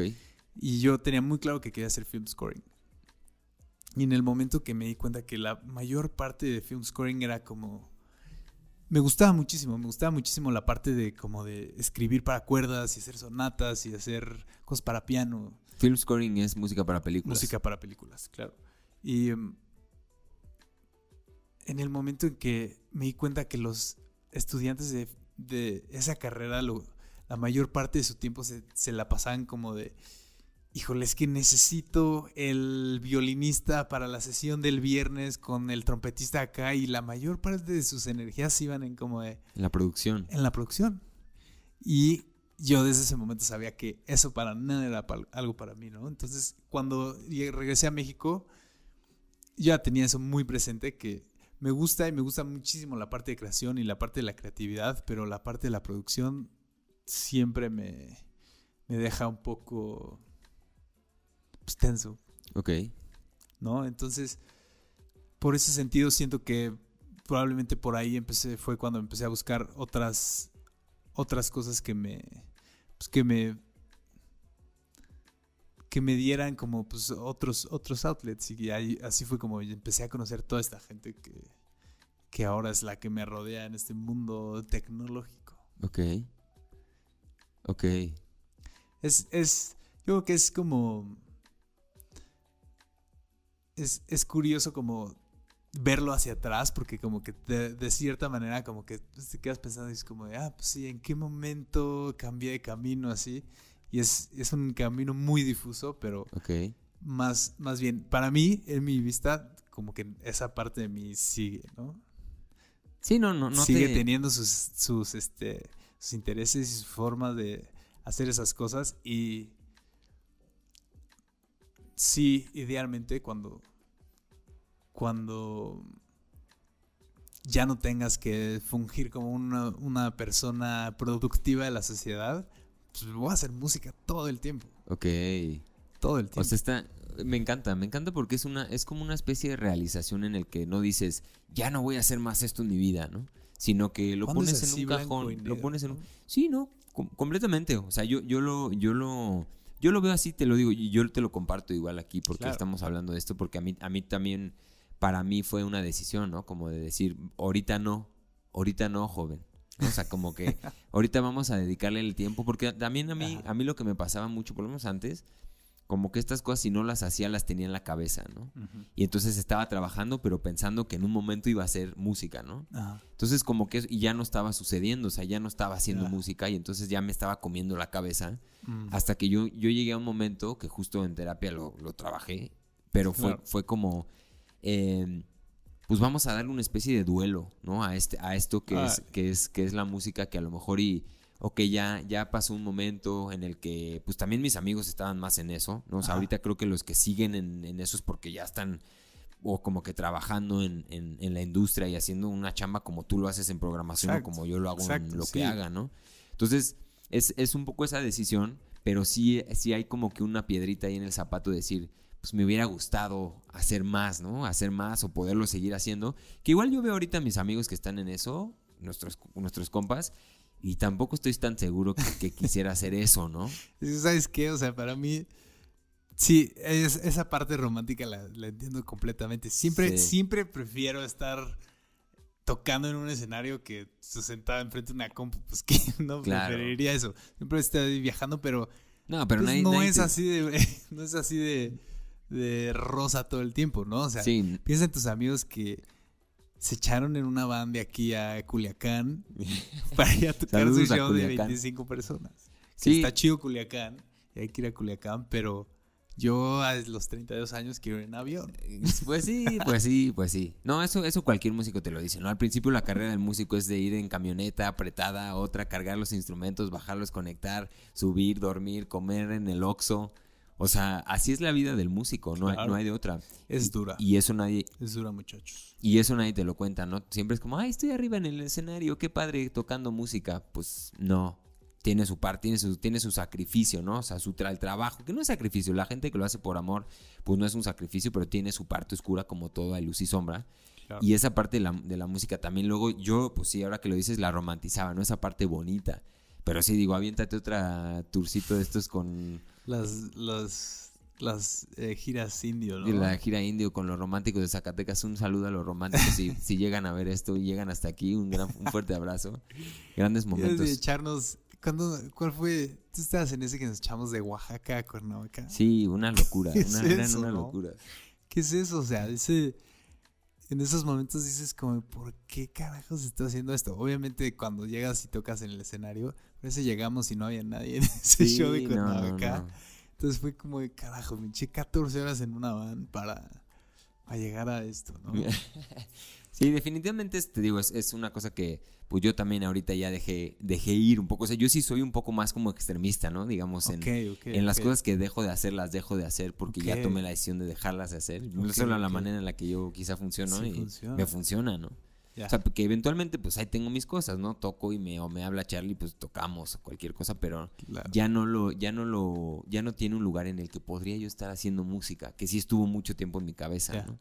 Entonces, esa, por eso te preguntaba, como, ¿cómo fue? Tú nada más lo metiste para regresar al, al tema como a un cajón, mientras como que le cambiaste la proporción del tiempo que le estás dando a la programación y a la música, Totalmente. pero no lo dejas, ¿no? O sea, es algo que está ahí para cuando se ocupe. Todo el tiempo, o sea, para mí es algo que hago cinco días a la semana, cuatro días a la semana, o toco guitarra, o me siento con los sintes, o estoy haciendo algo que tiene que ver con eso, porque pues necesitas, no puede ser monotemático ni monoactividad Sí. tu vida, o sea, tú pues puedes hacer esto, ¿no? O sea, yo, para mí, esa es como, esa es la cosa que me siento hacer y me gusta pensar en, en como en lo que, siempre en lo que puedes construir, como que tu abstracción y tu imaginación se va, se tiene que ir a algún lado, se va mucho al trabajo, pero el trabajo está como canalizada. Ok. Siento que la música siempre va a ser esa como de, deja, deja ir todo, ¿no? Me encanta, me encanta esa idea y me encanta la idea de que sí que es algo tan accesible, tan fácil de hacer y tan, pues que te da tanto. Increíble. Pues sí, me, encanta la forma de lo, en, en la que lo, lo asumiste. Eh, te veo feliz también con esto de la programación. O sea, también es algo súper chido. O sea, estar trabajando y estar construyendo estas cosas. Igual es un outlet creativo. O sea, igual es Sí, un trabajo claro. en el que estás creando y estás haciendo todo el tiempo cosas. Eh, y pues qué chido, qué chido que lo, que lo plantees así de fácil, ¿no? Espero que le sirva ahí a alguien afuera de la Sí, historia. sí. No, y que, y que, y creo que lo más, lo más importante, o sea, fuera de que es, es la actividad que sea, o es tu pasión, o es la, o es como lo indicado para ti. Siento que mucha gente se pregunta eso, pero para mí no, para mí nada de eso es importante como más que estás trabajando en algo que se te hace algo que vale la pena hacer por, por un buen tiempo, porque nada lo vas a hacer para siempre Ok.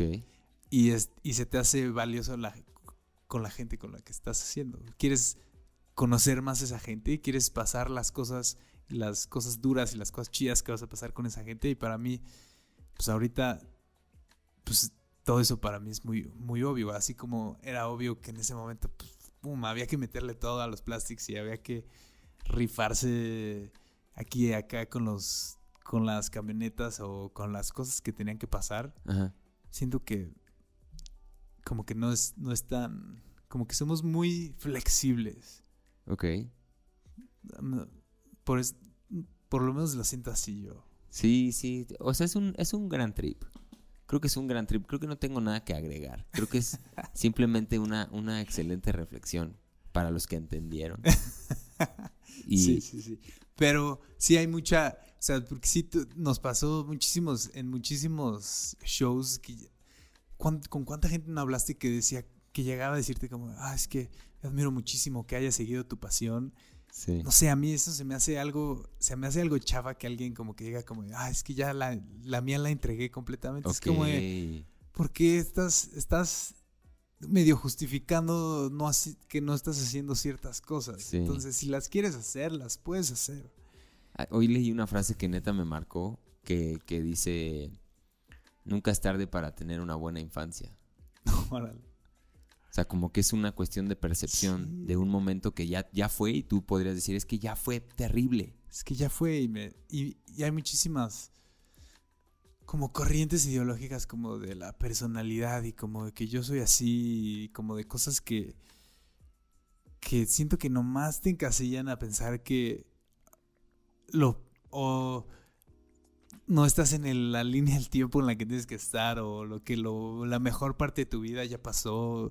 No sé, como que hay muchísimas ideas muy trabadas que, que al final para mí se sienten como excusas de, de ok, güey, ¿qué se te hace importante? ¿Qué, qué es, qué es ese tu futuro? Estaba leyendo un libro de, de la personalidad que lo que de las mejores ideas que saqué ahí fue que ¿Cuál es? Porque aquí luego se ponen roñosos si no compartes la lectura. Oh, chach. Es que soy malísimo para los nombres. Bueno, luego nos lo pones en los comments. Pero que dice, tú te tienes que ver a ti y al eh, el Héctor del pasado y al Héctor del futuro tan diferente como tú me ves a mí ahorita. Ok. O sea, tú me ves a mí como un ente diferente, separado, que tiene sus propios contextos y sus propias situaciones. Ok. Así igual tienes que ver a tu misma persona a través del tiempo. Porque son- cambiamos demasiado, las circunstancias cambian demasiado, tus gustos, tu, todo es, todo es, está en movimiento todo el tiempo. Entonces, el hecho de que hay una línea que los une es una. Pues yo creo que lo pinto otra vez como es una excusa para hacer o no hacer. Sí, es, es una. Justo el otro día con el Sant, que le mando un, un abrazo al Sant, que grabamos una plática y no salió. Pronto, pronto volverá. repeat. Sí, pronto la volveremos a hacer. Pero mm, él decía que, bueno, estábamos hablando del horóscopo, ¿no? Algo que a ese güey le hierve la sangre hablar, porque es como lo más. Lo más. Yo creo que es. Yo creo que tiene cierta parte de real. Pero, pero justo, el, justo el, el- el tema es cómo lo... O sea, eso es, ¿no? O sea, los astros son. La- el, el signo que hayan inventado es. Ya tú decides si te- eso te define o si es como una especie de guía, ¿no? O sea, que quizá también los, todos estos conceptos de personalidad de alguna manera no nos definen o no porque nos digan que, so- que tenemos, somos irritables, es que somos irritables. Pero hay cuestiones genéticas que quizá por ahí eh, cierta, cierta predisposición a tal cosa, pero todo eso como una especie de guía, ¿no? O sea, de cuando te pasa a Ya, entender exacto. por qué eso está pasando y no al revés, ¿no? Es que yo soy Leo y entonces soy ego, egoísta y entonces voy a ser egoísta porque soy... No me define, ¿no? Es una guía. Entonces eso, eso está bien interesante. Bien interesante. Y hay, hay este librazo que se llama Pensando rápido y pensando lento. Ah, I think and slow. Daniel, Exacto. Daniel Kahneman. Daniel No, Kahneman, Daniel que Kahneman, te lo búscalo. pinta de la manera más sencilla, ¿no? Como tú, tú y yo estamos una noche aquí viendo la tele, lo que sea, y decimos como, hey, güey, tengo hambre, vamos a cenar tacos o sushi, ¿no? Y pues no sabemos, yo como que en realidad no sé, pues me da igual los dos, y de repente echo una moneda y cae, y digo como, ah, pues si cae águila, vamos a pedir tacos, y si cae sol, vamos a pedir sushi. Entonces avientas esa moneda y cae águila, y en ese momento que cayó águila y se hizo la decisión por ti, tú dices como, ay, güey, yo quería tacos. Entonces el horóscopo es igual, el horóscopo te dice como, te dice como, te, te da todas estas sugerencias de lo que está pasando en tu vida y de repente hay una que dices, ¡pum! Con esta me identifico, ¿por qué? ¿Por qué creo que sí voy a encontrar el amor este mes? ¿O por qué creo que le tengo que hablar a mis amigos de la infancia? O sea, siento que es, o sea, como que son maneras de regresar a, a- a- a conectarte un poquito con tus sentimientos. Entonces, pinche Sant que le hierve la sangre en los horóscopos, que lea un poquito más de horóscopos. Sí. Santi, relájate. Pero, pero sí, o sea, justo es, es, es, es esta palabra que a mí me, me gusta mucho, que es, que es la magia, ¿no? Sí. Como no sé por qué llegamos ya ni siquiera aquí, amigos, no sé por qué acabamos en este trip, pero estamos tranquilos, estamos cotorreando, esto es- no hay una agenda de por medio. Aquí yo, mi pluma no tiene tinta, o sea, no he podido anotar absolutamente nada, estamos cotorreando y debrayando de la vida. Saludos a todos. Este, y, y bueno, para terminar, vámonos ya a las preguntas. Este, ahora sí me pongo yo mi, mi saquito de López Dóriga para, para Órale. preguntarte. Órale. lo- el, lo- el lightning round. Son tres preguntas que tenía Órale. yo para ti Échalas. y que me interesa mucho escuchar como tu, tu, tu input. Y son preguntas calientes. Vámonos. ¿Estás listo? Échalas. Este, la primera tiene que ver con la música y tiene que ver con un tema que tocamos en este podcast mm, seguido. Eh, y es el tema de la psicodelia, ¿no? El psicodelia en la música. Eh, porque yo, o sea, entendiendo que la psicodelia es un... Es yo creo que una cuestión cultural ya también, o sea, es como una... Es una palabra que refiere a muchas cosas, ¿no? Pero, pero en su más puro estilo, pues, o en su más puro estado, la psicodelia es a fin de cuentas este, esta acción de la revelación de la mente, ¿no? O sea, es un concepto, digamos, psicológico. Ok. Entonces, si, si, a- si a eso, si nos vamos a- al tema de la música, Sí. ¿qué pasa en la música psicodélica que se llama así? O sea, ¿qué es? ¿Es una cuestión de cultura? ¿O es una, o sea, de género, de género musical, instrumentación y pedales y le pongo este fusi y es música psicodélica? Ok, ¿qué la hace psicodélica? ¿Qué la hace a psicodélica a música? la música? Exactamente. Porque tú, o sea, poniendo en contexto, los plastics y incluso hay canchés siempre han sido caracterizados, o, o últimamente, más, más recientemente, como música relativamente psicodélica. ¿no? Entonces quiero entender desde tu punto de vista en dónde se traduce un concepto psicológico a un género musical. Ok. Mira, yo creo que, o sea, ahorita que, que estás proponiendo tu punto, como que intentaba hacer un poco la conexión entre la parte completamente musical y la parte psicodélica no la puedes separar de las de los estupefacientes y los opioides y todas todas estas Estupefacientes no me gusta esa palabra, perdóname.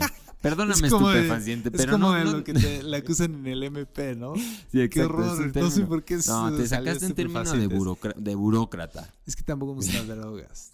No, no son drogas, son medicinas, brother. O sea, son, son, son Ah. experiencias, son, son experiencias. Medicinas son- tienen un, un punto muy específico, las drogas no tienen un punto específico.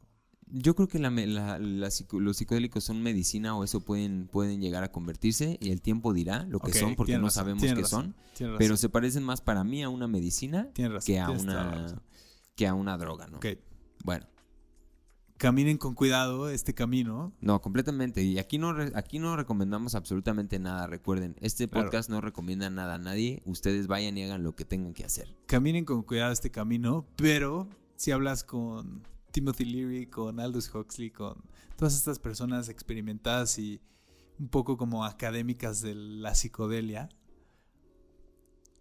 lo que hacen es lo mismo de lo que estábamos hablando que la música. O sea, al final, regresando como a la parte fisiológica, la comida, el sexo, las drogas y la música se representan en el cerebro como una un release de dopamina y de opioides que te están haciendo sentir bien y relajado y libre y, y con ganas de entregarte a lo que sea. Entonces, digo que la psicodelia, para mí, cuando, cuando, este, cuando las mezclas, como que llego mucho más fácil a ese, a ese estado donde no estoy juzgando lo que estoy haciendo y puedo hacer más y estoy completamente dispuesto a, a seguir y a, y a, no juzgar las, los pasos por lo que estoy pasando. Entonces, digo que eso es, eso es, eso es la psicodelia, como la apertura, la, la, como el no juzgar, como la, la experimentación a la que te puede llevar una actividad. Entonces, al final creo que la psicodelia puede estar en lo que sea, ¿no? Y en la música en concreto, o sea, dijiste de, ahorita de soltar, ¿no? De decir, llegar a este punto en el que suelto, no me preocupa el- tanto el outcome, no me preocupa tanto el resultado, sino que me suelto y toco un instrumento hacia donde me lleve. Exacto. Eso lo entendí, como este momento de fluir, lo que hablamos hace rato, ¿no? De, de este, de este estado de flow. Es un reflejo de ese concepto para ti, la música hasta ahorita donde entiendo, ¿no? 100%. Ahora, music- musicalmente, musicalmente, digo, ahí, ahí hay un poco más, más, está más definido, ¿no? ¿Más teórico quieres? no, no, ¿Qué quiero digo más. qué escala usan los psicodélicos? No, pero quiero, quiero más como tú, como tú dónde lo encuentras. O sea, ¿qué pasa cuando una, cuando escuchas algo que dices, ah, esto es música, es, es, es un género música psicodélica? Ya como para el, escucha que pueda estar aquí Claro. diciendo, ¿qué, qué es música psicodélica? La música psicodélica. Pues yo creo que rompe, el, rompe las, ca- las cajas. Como que hay. Si tú escuchas, y es el- algo que como, como músico y como si, si eres un musicófilo, ¿cómo se dice? Mel- melómano. melómano. Si es un melómano, lo empiezas a detectar poco a poco, ¿no? En la música hay estructura, en la música hay patrones que hacen mucho más sencillos hacer una canción y si escuchas Te quiero de OV7 o escuchas, no sé, cuál- hay una de Fobia que son exactamente los mismos acordes y la misma velocidad.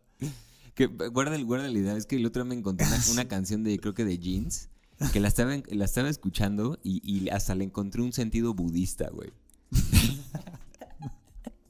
Era como, no te extraño yo, te juro. ¿No? ¿Sabes cuál es? Sí, sí, sí. Ese rol es como, te extraño.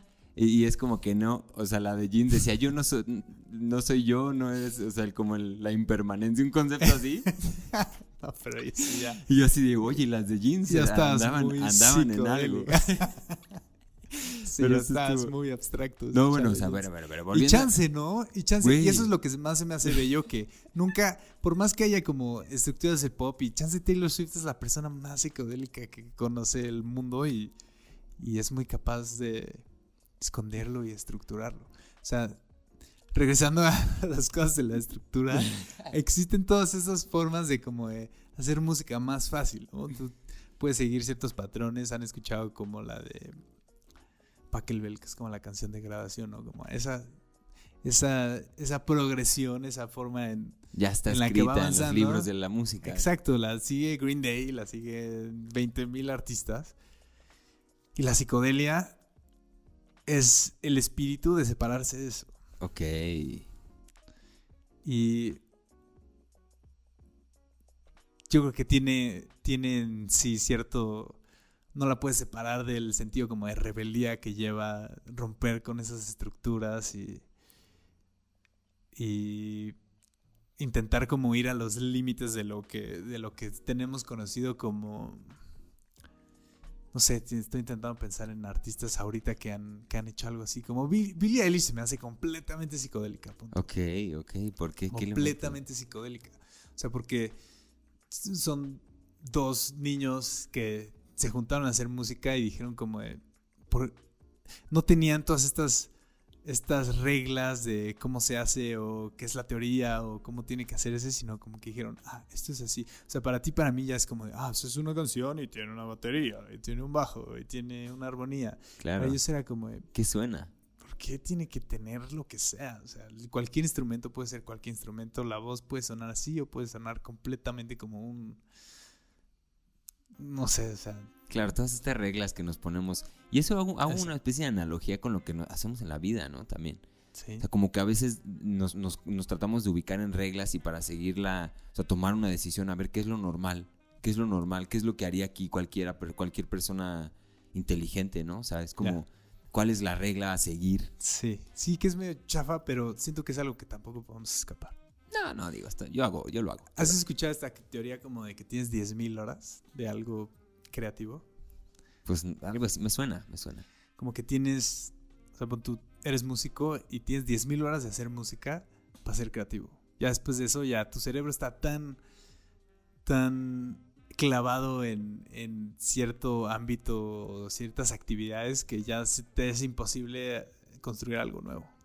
Porque ya está plasmado así. Es como... Creo que le pasa también mucho a los artistas como gráficos o, o plásticos que, que hacen, hacen, un- hacen obra y luego ya no se pueden salir de, de su misma obra, ¿no? O sea, ya tienen, desarrollan un estilo que les cuesta Exacto. trabajo salirse de eso en, en otros ámbitos del arte y ahí se ve mucho, ¿no? Como que... Sí, exacto, porque es, me encanta la idea esta como que de la creatividad es, es como, tú estás viendo la lluvia en una, pon tú en la ventana de tu coche, ¿no? Está lloviendo y, es, y hay todas estas gotitas, cuando cae una gota arriba hace un camino, que también es como una teoría de la psicología, creo. Ok, Este, cae una gotita hasta arriba y esa gota hace un camino de arriba hasta abajo. Y las siguientes gotas que caen, con suerte van a seguir otro camino, pero la mayoría, como ese conducto ya está armado, ajá. se van a seguir por ahí. Entonces, la mayoría de las, de las gotas, o de, le puedes decir de las ideas en la teoría de esta psicología, creo que de James algo se llama, es como un eminencia de, de psicología como del siglo XX, ¿no? ok. Este, pues sí, decía que una vez las neuronas y las ideas y se, se trazan todos estos pasos y ya es muy difícil salirse de esos, de esos caminos que tenemos. Entonces, mientras más hagas algo, más fácil te va a ser hacerlo otra vez y más difícil se te va a hacer no Hacerlo hacerlo. por otro lado. Ajá, entonces por eso pues, también te hace pensar como todos los hábitos buenos y malos que tienes, ¿no? Como los malos, Sí. qué difícil es deshacerte de ellos y los buenos. Qué fácil es caer en eso, ¿no? Qué fácil es volver a seguir haciendo lo mismo.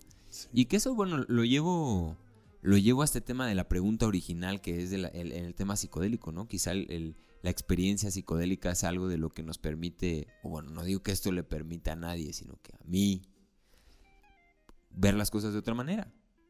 Sí. Poder, poder poner en perspectiva la- la- y ver los caminos Claro. disponibles. Sí, a las personas que tú relacionas con personas psicodélicas, las relacionas como personas libres, ¿no? Como fuera del sistema que les gusta, pues no pen- pensar de otra manera y tal vez les lleva a un extremo, pero pues como seres humanos necesitamos esos extremos para verlo un poquito en nosotros y intentar hacerlo más. Ojalá haya más psicodelia. No, no me parece que las redes sociales sean tan psicodélicas a ti. Pues es que es un... A veces sí. Está raro, o sea, es, raro sí. porque es como un medio de comunicación, digamos que... Pero también es una expresión, ¿no? O sea, lo podríamos comparar con la música en el, en el sentido de que es un medio para comunicar algo. Se puede poner muy psicodélico, Se brother. puede poner. muy Nos ponemos unos Tienes videos, toda la razón. ¿no? O Tienes sea, la razón. un video en YouTube que te pongan ahí cualquier Sí. serie. Estos, como estos videos de historia que hacen como de Japón que hacen como toda esta música extraña y rarísima y la cuentan. Sí, ahí, sí, no, tienes toda la razón. El internet es lo más psicodélico que ha existido en el ¿Cómo mundo. cambiamos de no psicodélico a Sí, la sí, cosa sí. más psicodélica? Bien, hay que ser abiertos. Es, claro. parte de, es parte de, es parte de. Cambiar de opinión es No, parte obvio, de. obvio el internet Contradecirse es parte de. Es de sabios contradecirse y reconocerlo, Exacto. ¿no? Jules, Este, un par de preguntas ahora sí, porque ya se nos está acabando ahora sí el tiempo. Y tú te me cuelgas, te me cuelgas y te pones Sí, a vi, cotorrear y este, y te vas y te vas, ¿eh? O sea, ya tenemos que ir acabando más o menos esto. Este, y te quiero hacer un par de preguntas más ya para cerrar. La primera es, es como una especie de. O sea, yo estoy muy peleado. Hace rato me estaban, me estaban diciendo porque el otro día yo, yo hice un punto de, de todo este tema de los consejos, ¿no? De aconsejar. De la gente en internet que sale y te dice, yo creo que deberías hacer esto y esto, ¿sabes? O sea, es como sí. un ejercicio que mucha gente está haciendo ahorita, de que este pedo va por acá, va por acá y va por acá. Y son libres de decirlo, ¿no? Claro. pero, pero a fin de cuentas eh, no creo que el ejercicio del consejo, porque el consejo trae consigo cierta responsabilidad. Claro. O sea, no puedes dar un consejo y no hacerte responsable de alguna manera por el resultado, ¿no? Pero si nosotros somos libres de platicar las cosas, experiencias, por ejemplo, lo que hacemos en este espacio como, como lo que son experiencias, y de ahí si alguien decide tomar una decisión, pues es su, es su tema, ¿no? Claro. No, no es responsabilidad de nosotros que estamos compartiendo nuestra experiencia, que eso pues no, no debería de haber bloqueo, ¿no? Este, pero, pero si, si tú tuvieras a ti mismo que darte una especie de consejo, ¿no? O sea, digamos que si tuviéramos, ah, para, para ubicarnos en algo, en un, un punto en el que platicamos hace rato aquí mismo, cuando, cuando sonó tu rola en el radio. Sí. O sea, si tú hubieras tenido ahí línea directa con ese, con ese Jules, acuérdate ese día, en tu closet tenías dulces, güey, ahí estaba tu escritorio y veías hacia la cancha. Claro, claro. Ahí, ¿qué, ¿Qué qué le consejo le dirías? ahorita a ese vato? Yo que le, le diría que se relaje un chingo. Ok. Diría que se relaje un chingo porque creo que cuando, justo cuando eres joven, como que tienes un, es más, es más difícil como separarte como de las ideas como de que el mundo es de cierta manera, ¿no? Como que tú habías vivido muy, pues nada más como menos experiencias, entonces siento que pensaba como de algo que me pasaba muchísimo y que me impresionaba muchísimo era como de la idea de que todas las bandas tienen una trayectoria completamente distinta, ¿no? Como que tú por afuera la, la ves así como de la carrera del éxito y como que hay una carrera del éxito y todas las demás son el, como la falla, ¿no? Pero siento que algo de lo que más me aportó ir a, a estudiar afuera y a conocer tanta gente que había tenido como la experiencia de música que a través como de su adolescencia, como yo la tuve, fue que todos habían empezado a tocar por una manera completamente distinta, habían experimentado diferentes tipos como de, de éxito, de no de fama, pero de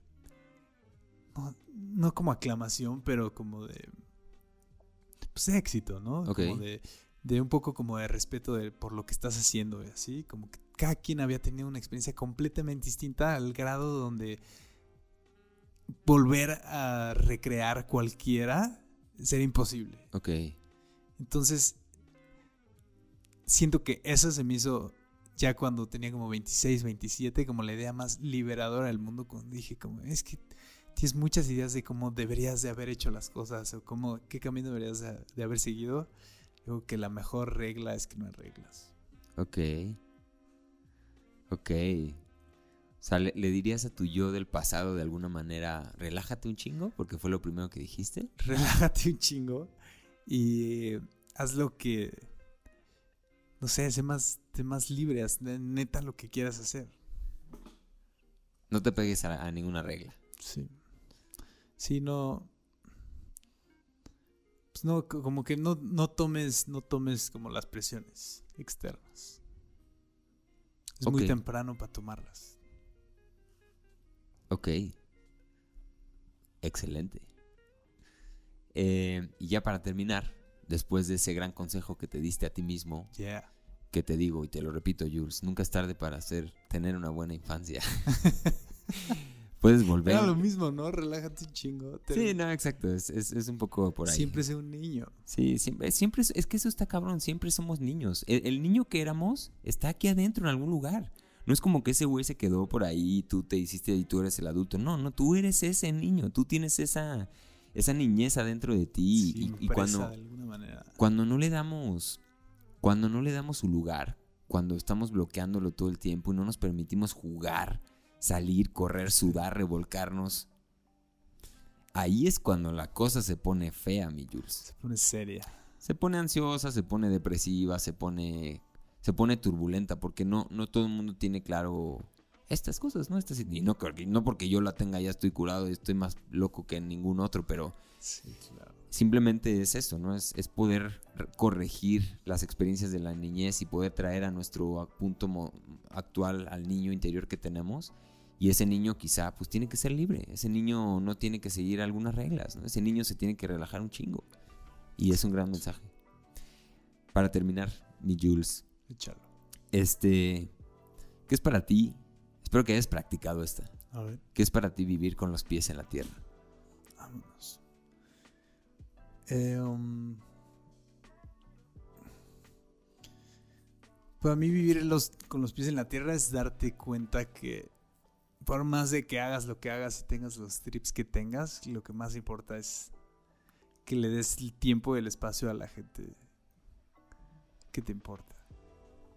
O sea, si estás, si estás procurando a la gente que te procura a ti y que sientes felicidad y amor y esas energías por, por ellos y darte cuenta me pasó justo ayer me pasó cuando estaba trabajando y dije como ya tengo que terminar esta madre y veo que me marca mi sobrina ¿no? Ok. en ese momento digo como qué estupidez y dices como ah no no puedo no puedo contestar estoy muy ocupado es como de mames, ¿quién te crees? O sea, ¿quién te crees que eres? O sea, no siempre, siempre habla de tu papá, tu mamá, tus amigos, porque siento que es como la, eh, la parte más grande de la ecuación de que seas una persona llena y tranquila, ¿no? Entonces di- dijiste como darle el tiempo y el espacio a la gente y a los momentos que importan realmente. Exacto.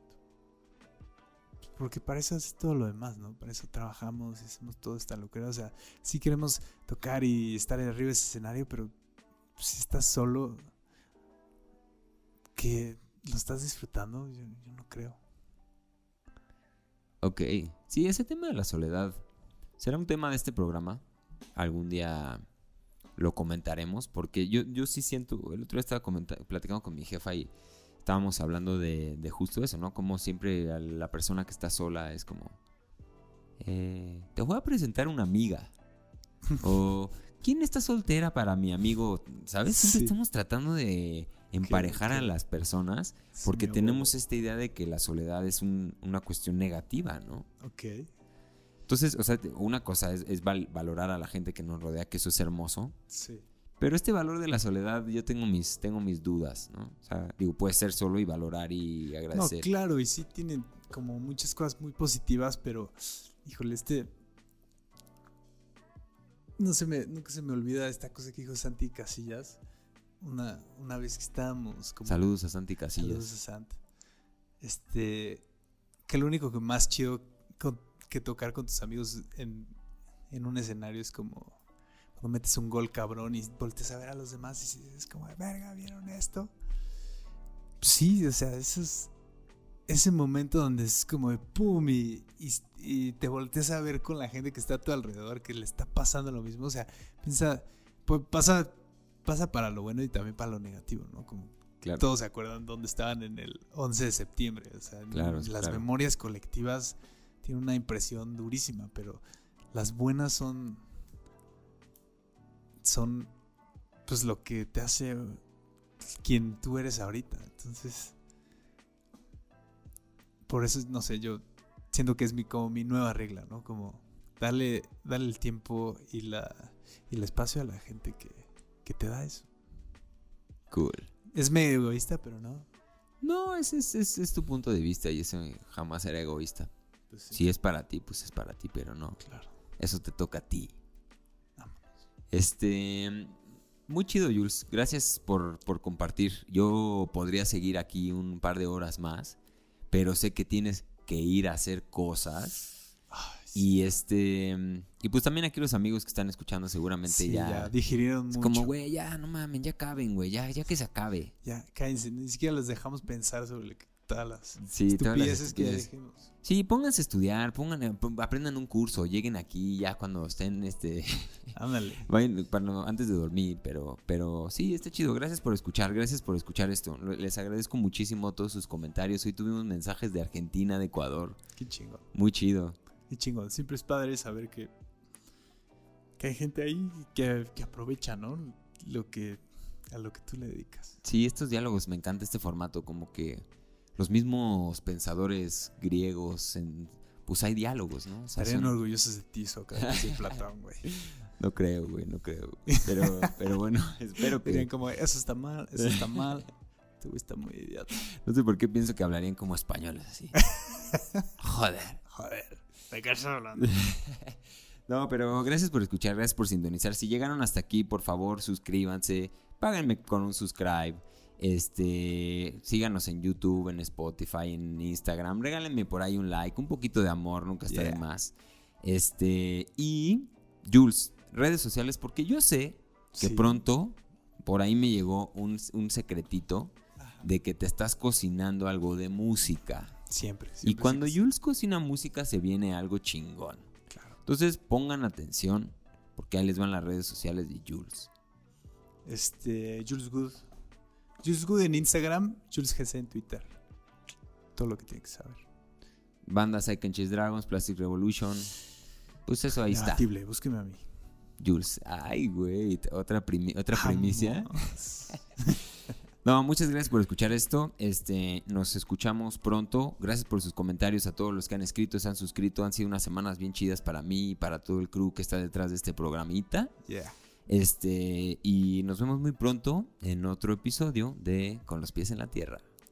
Adiós.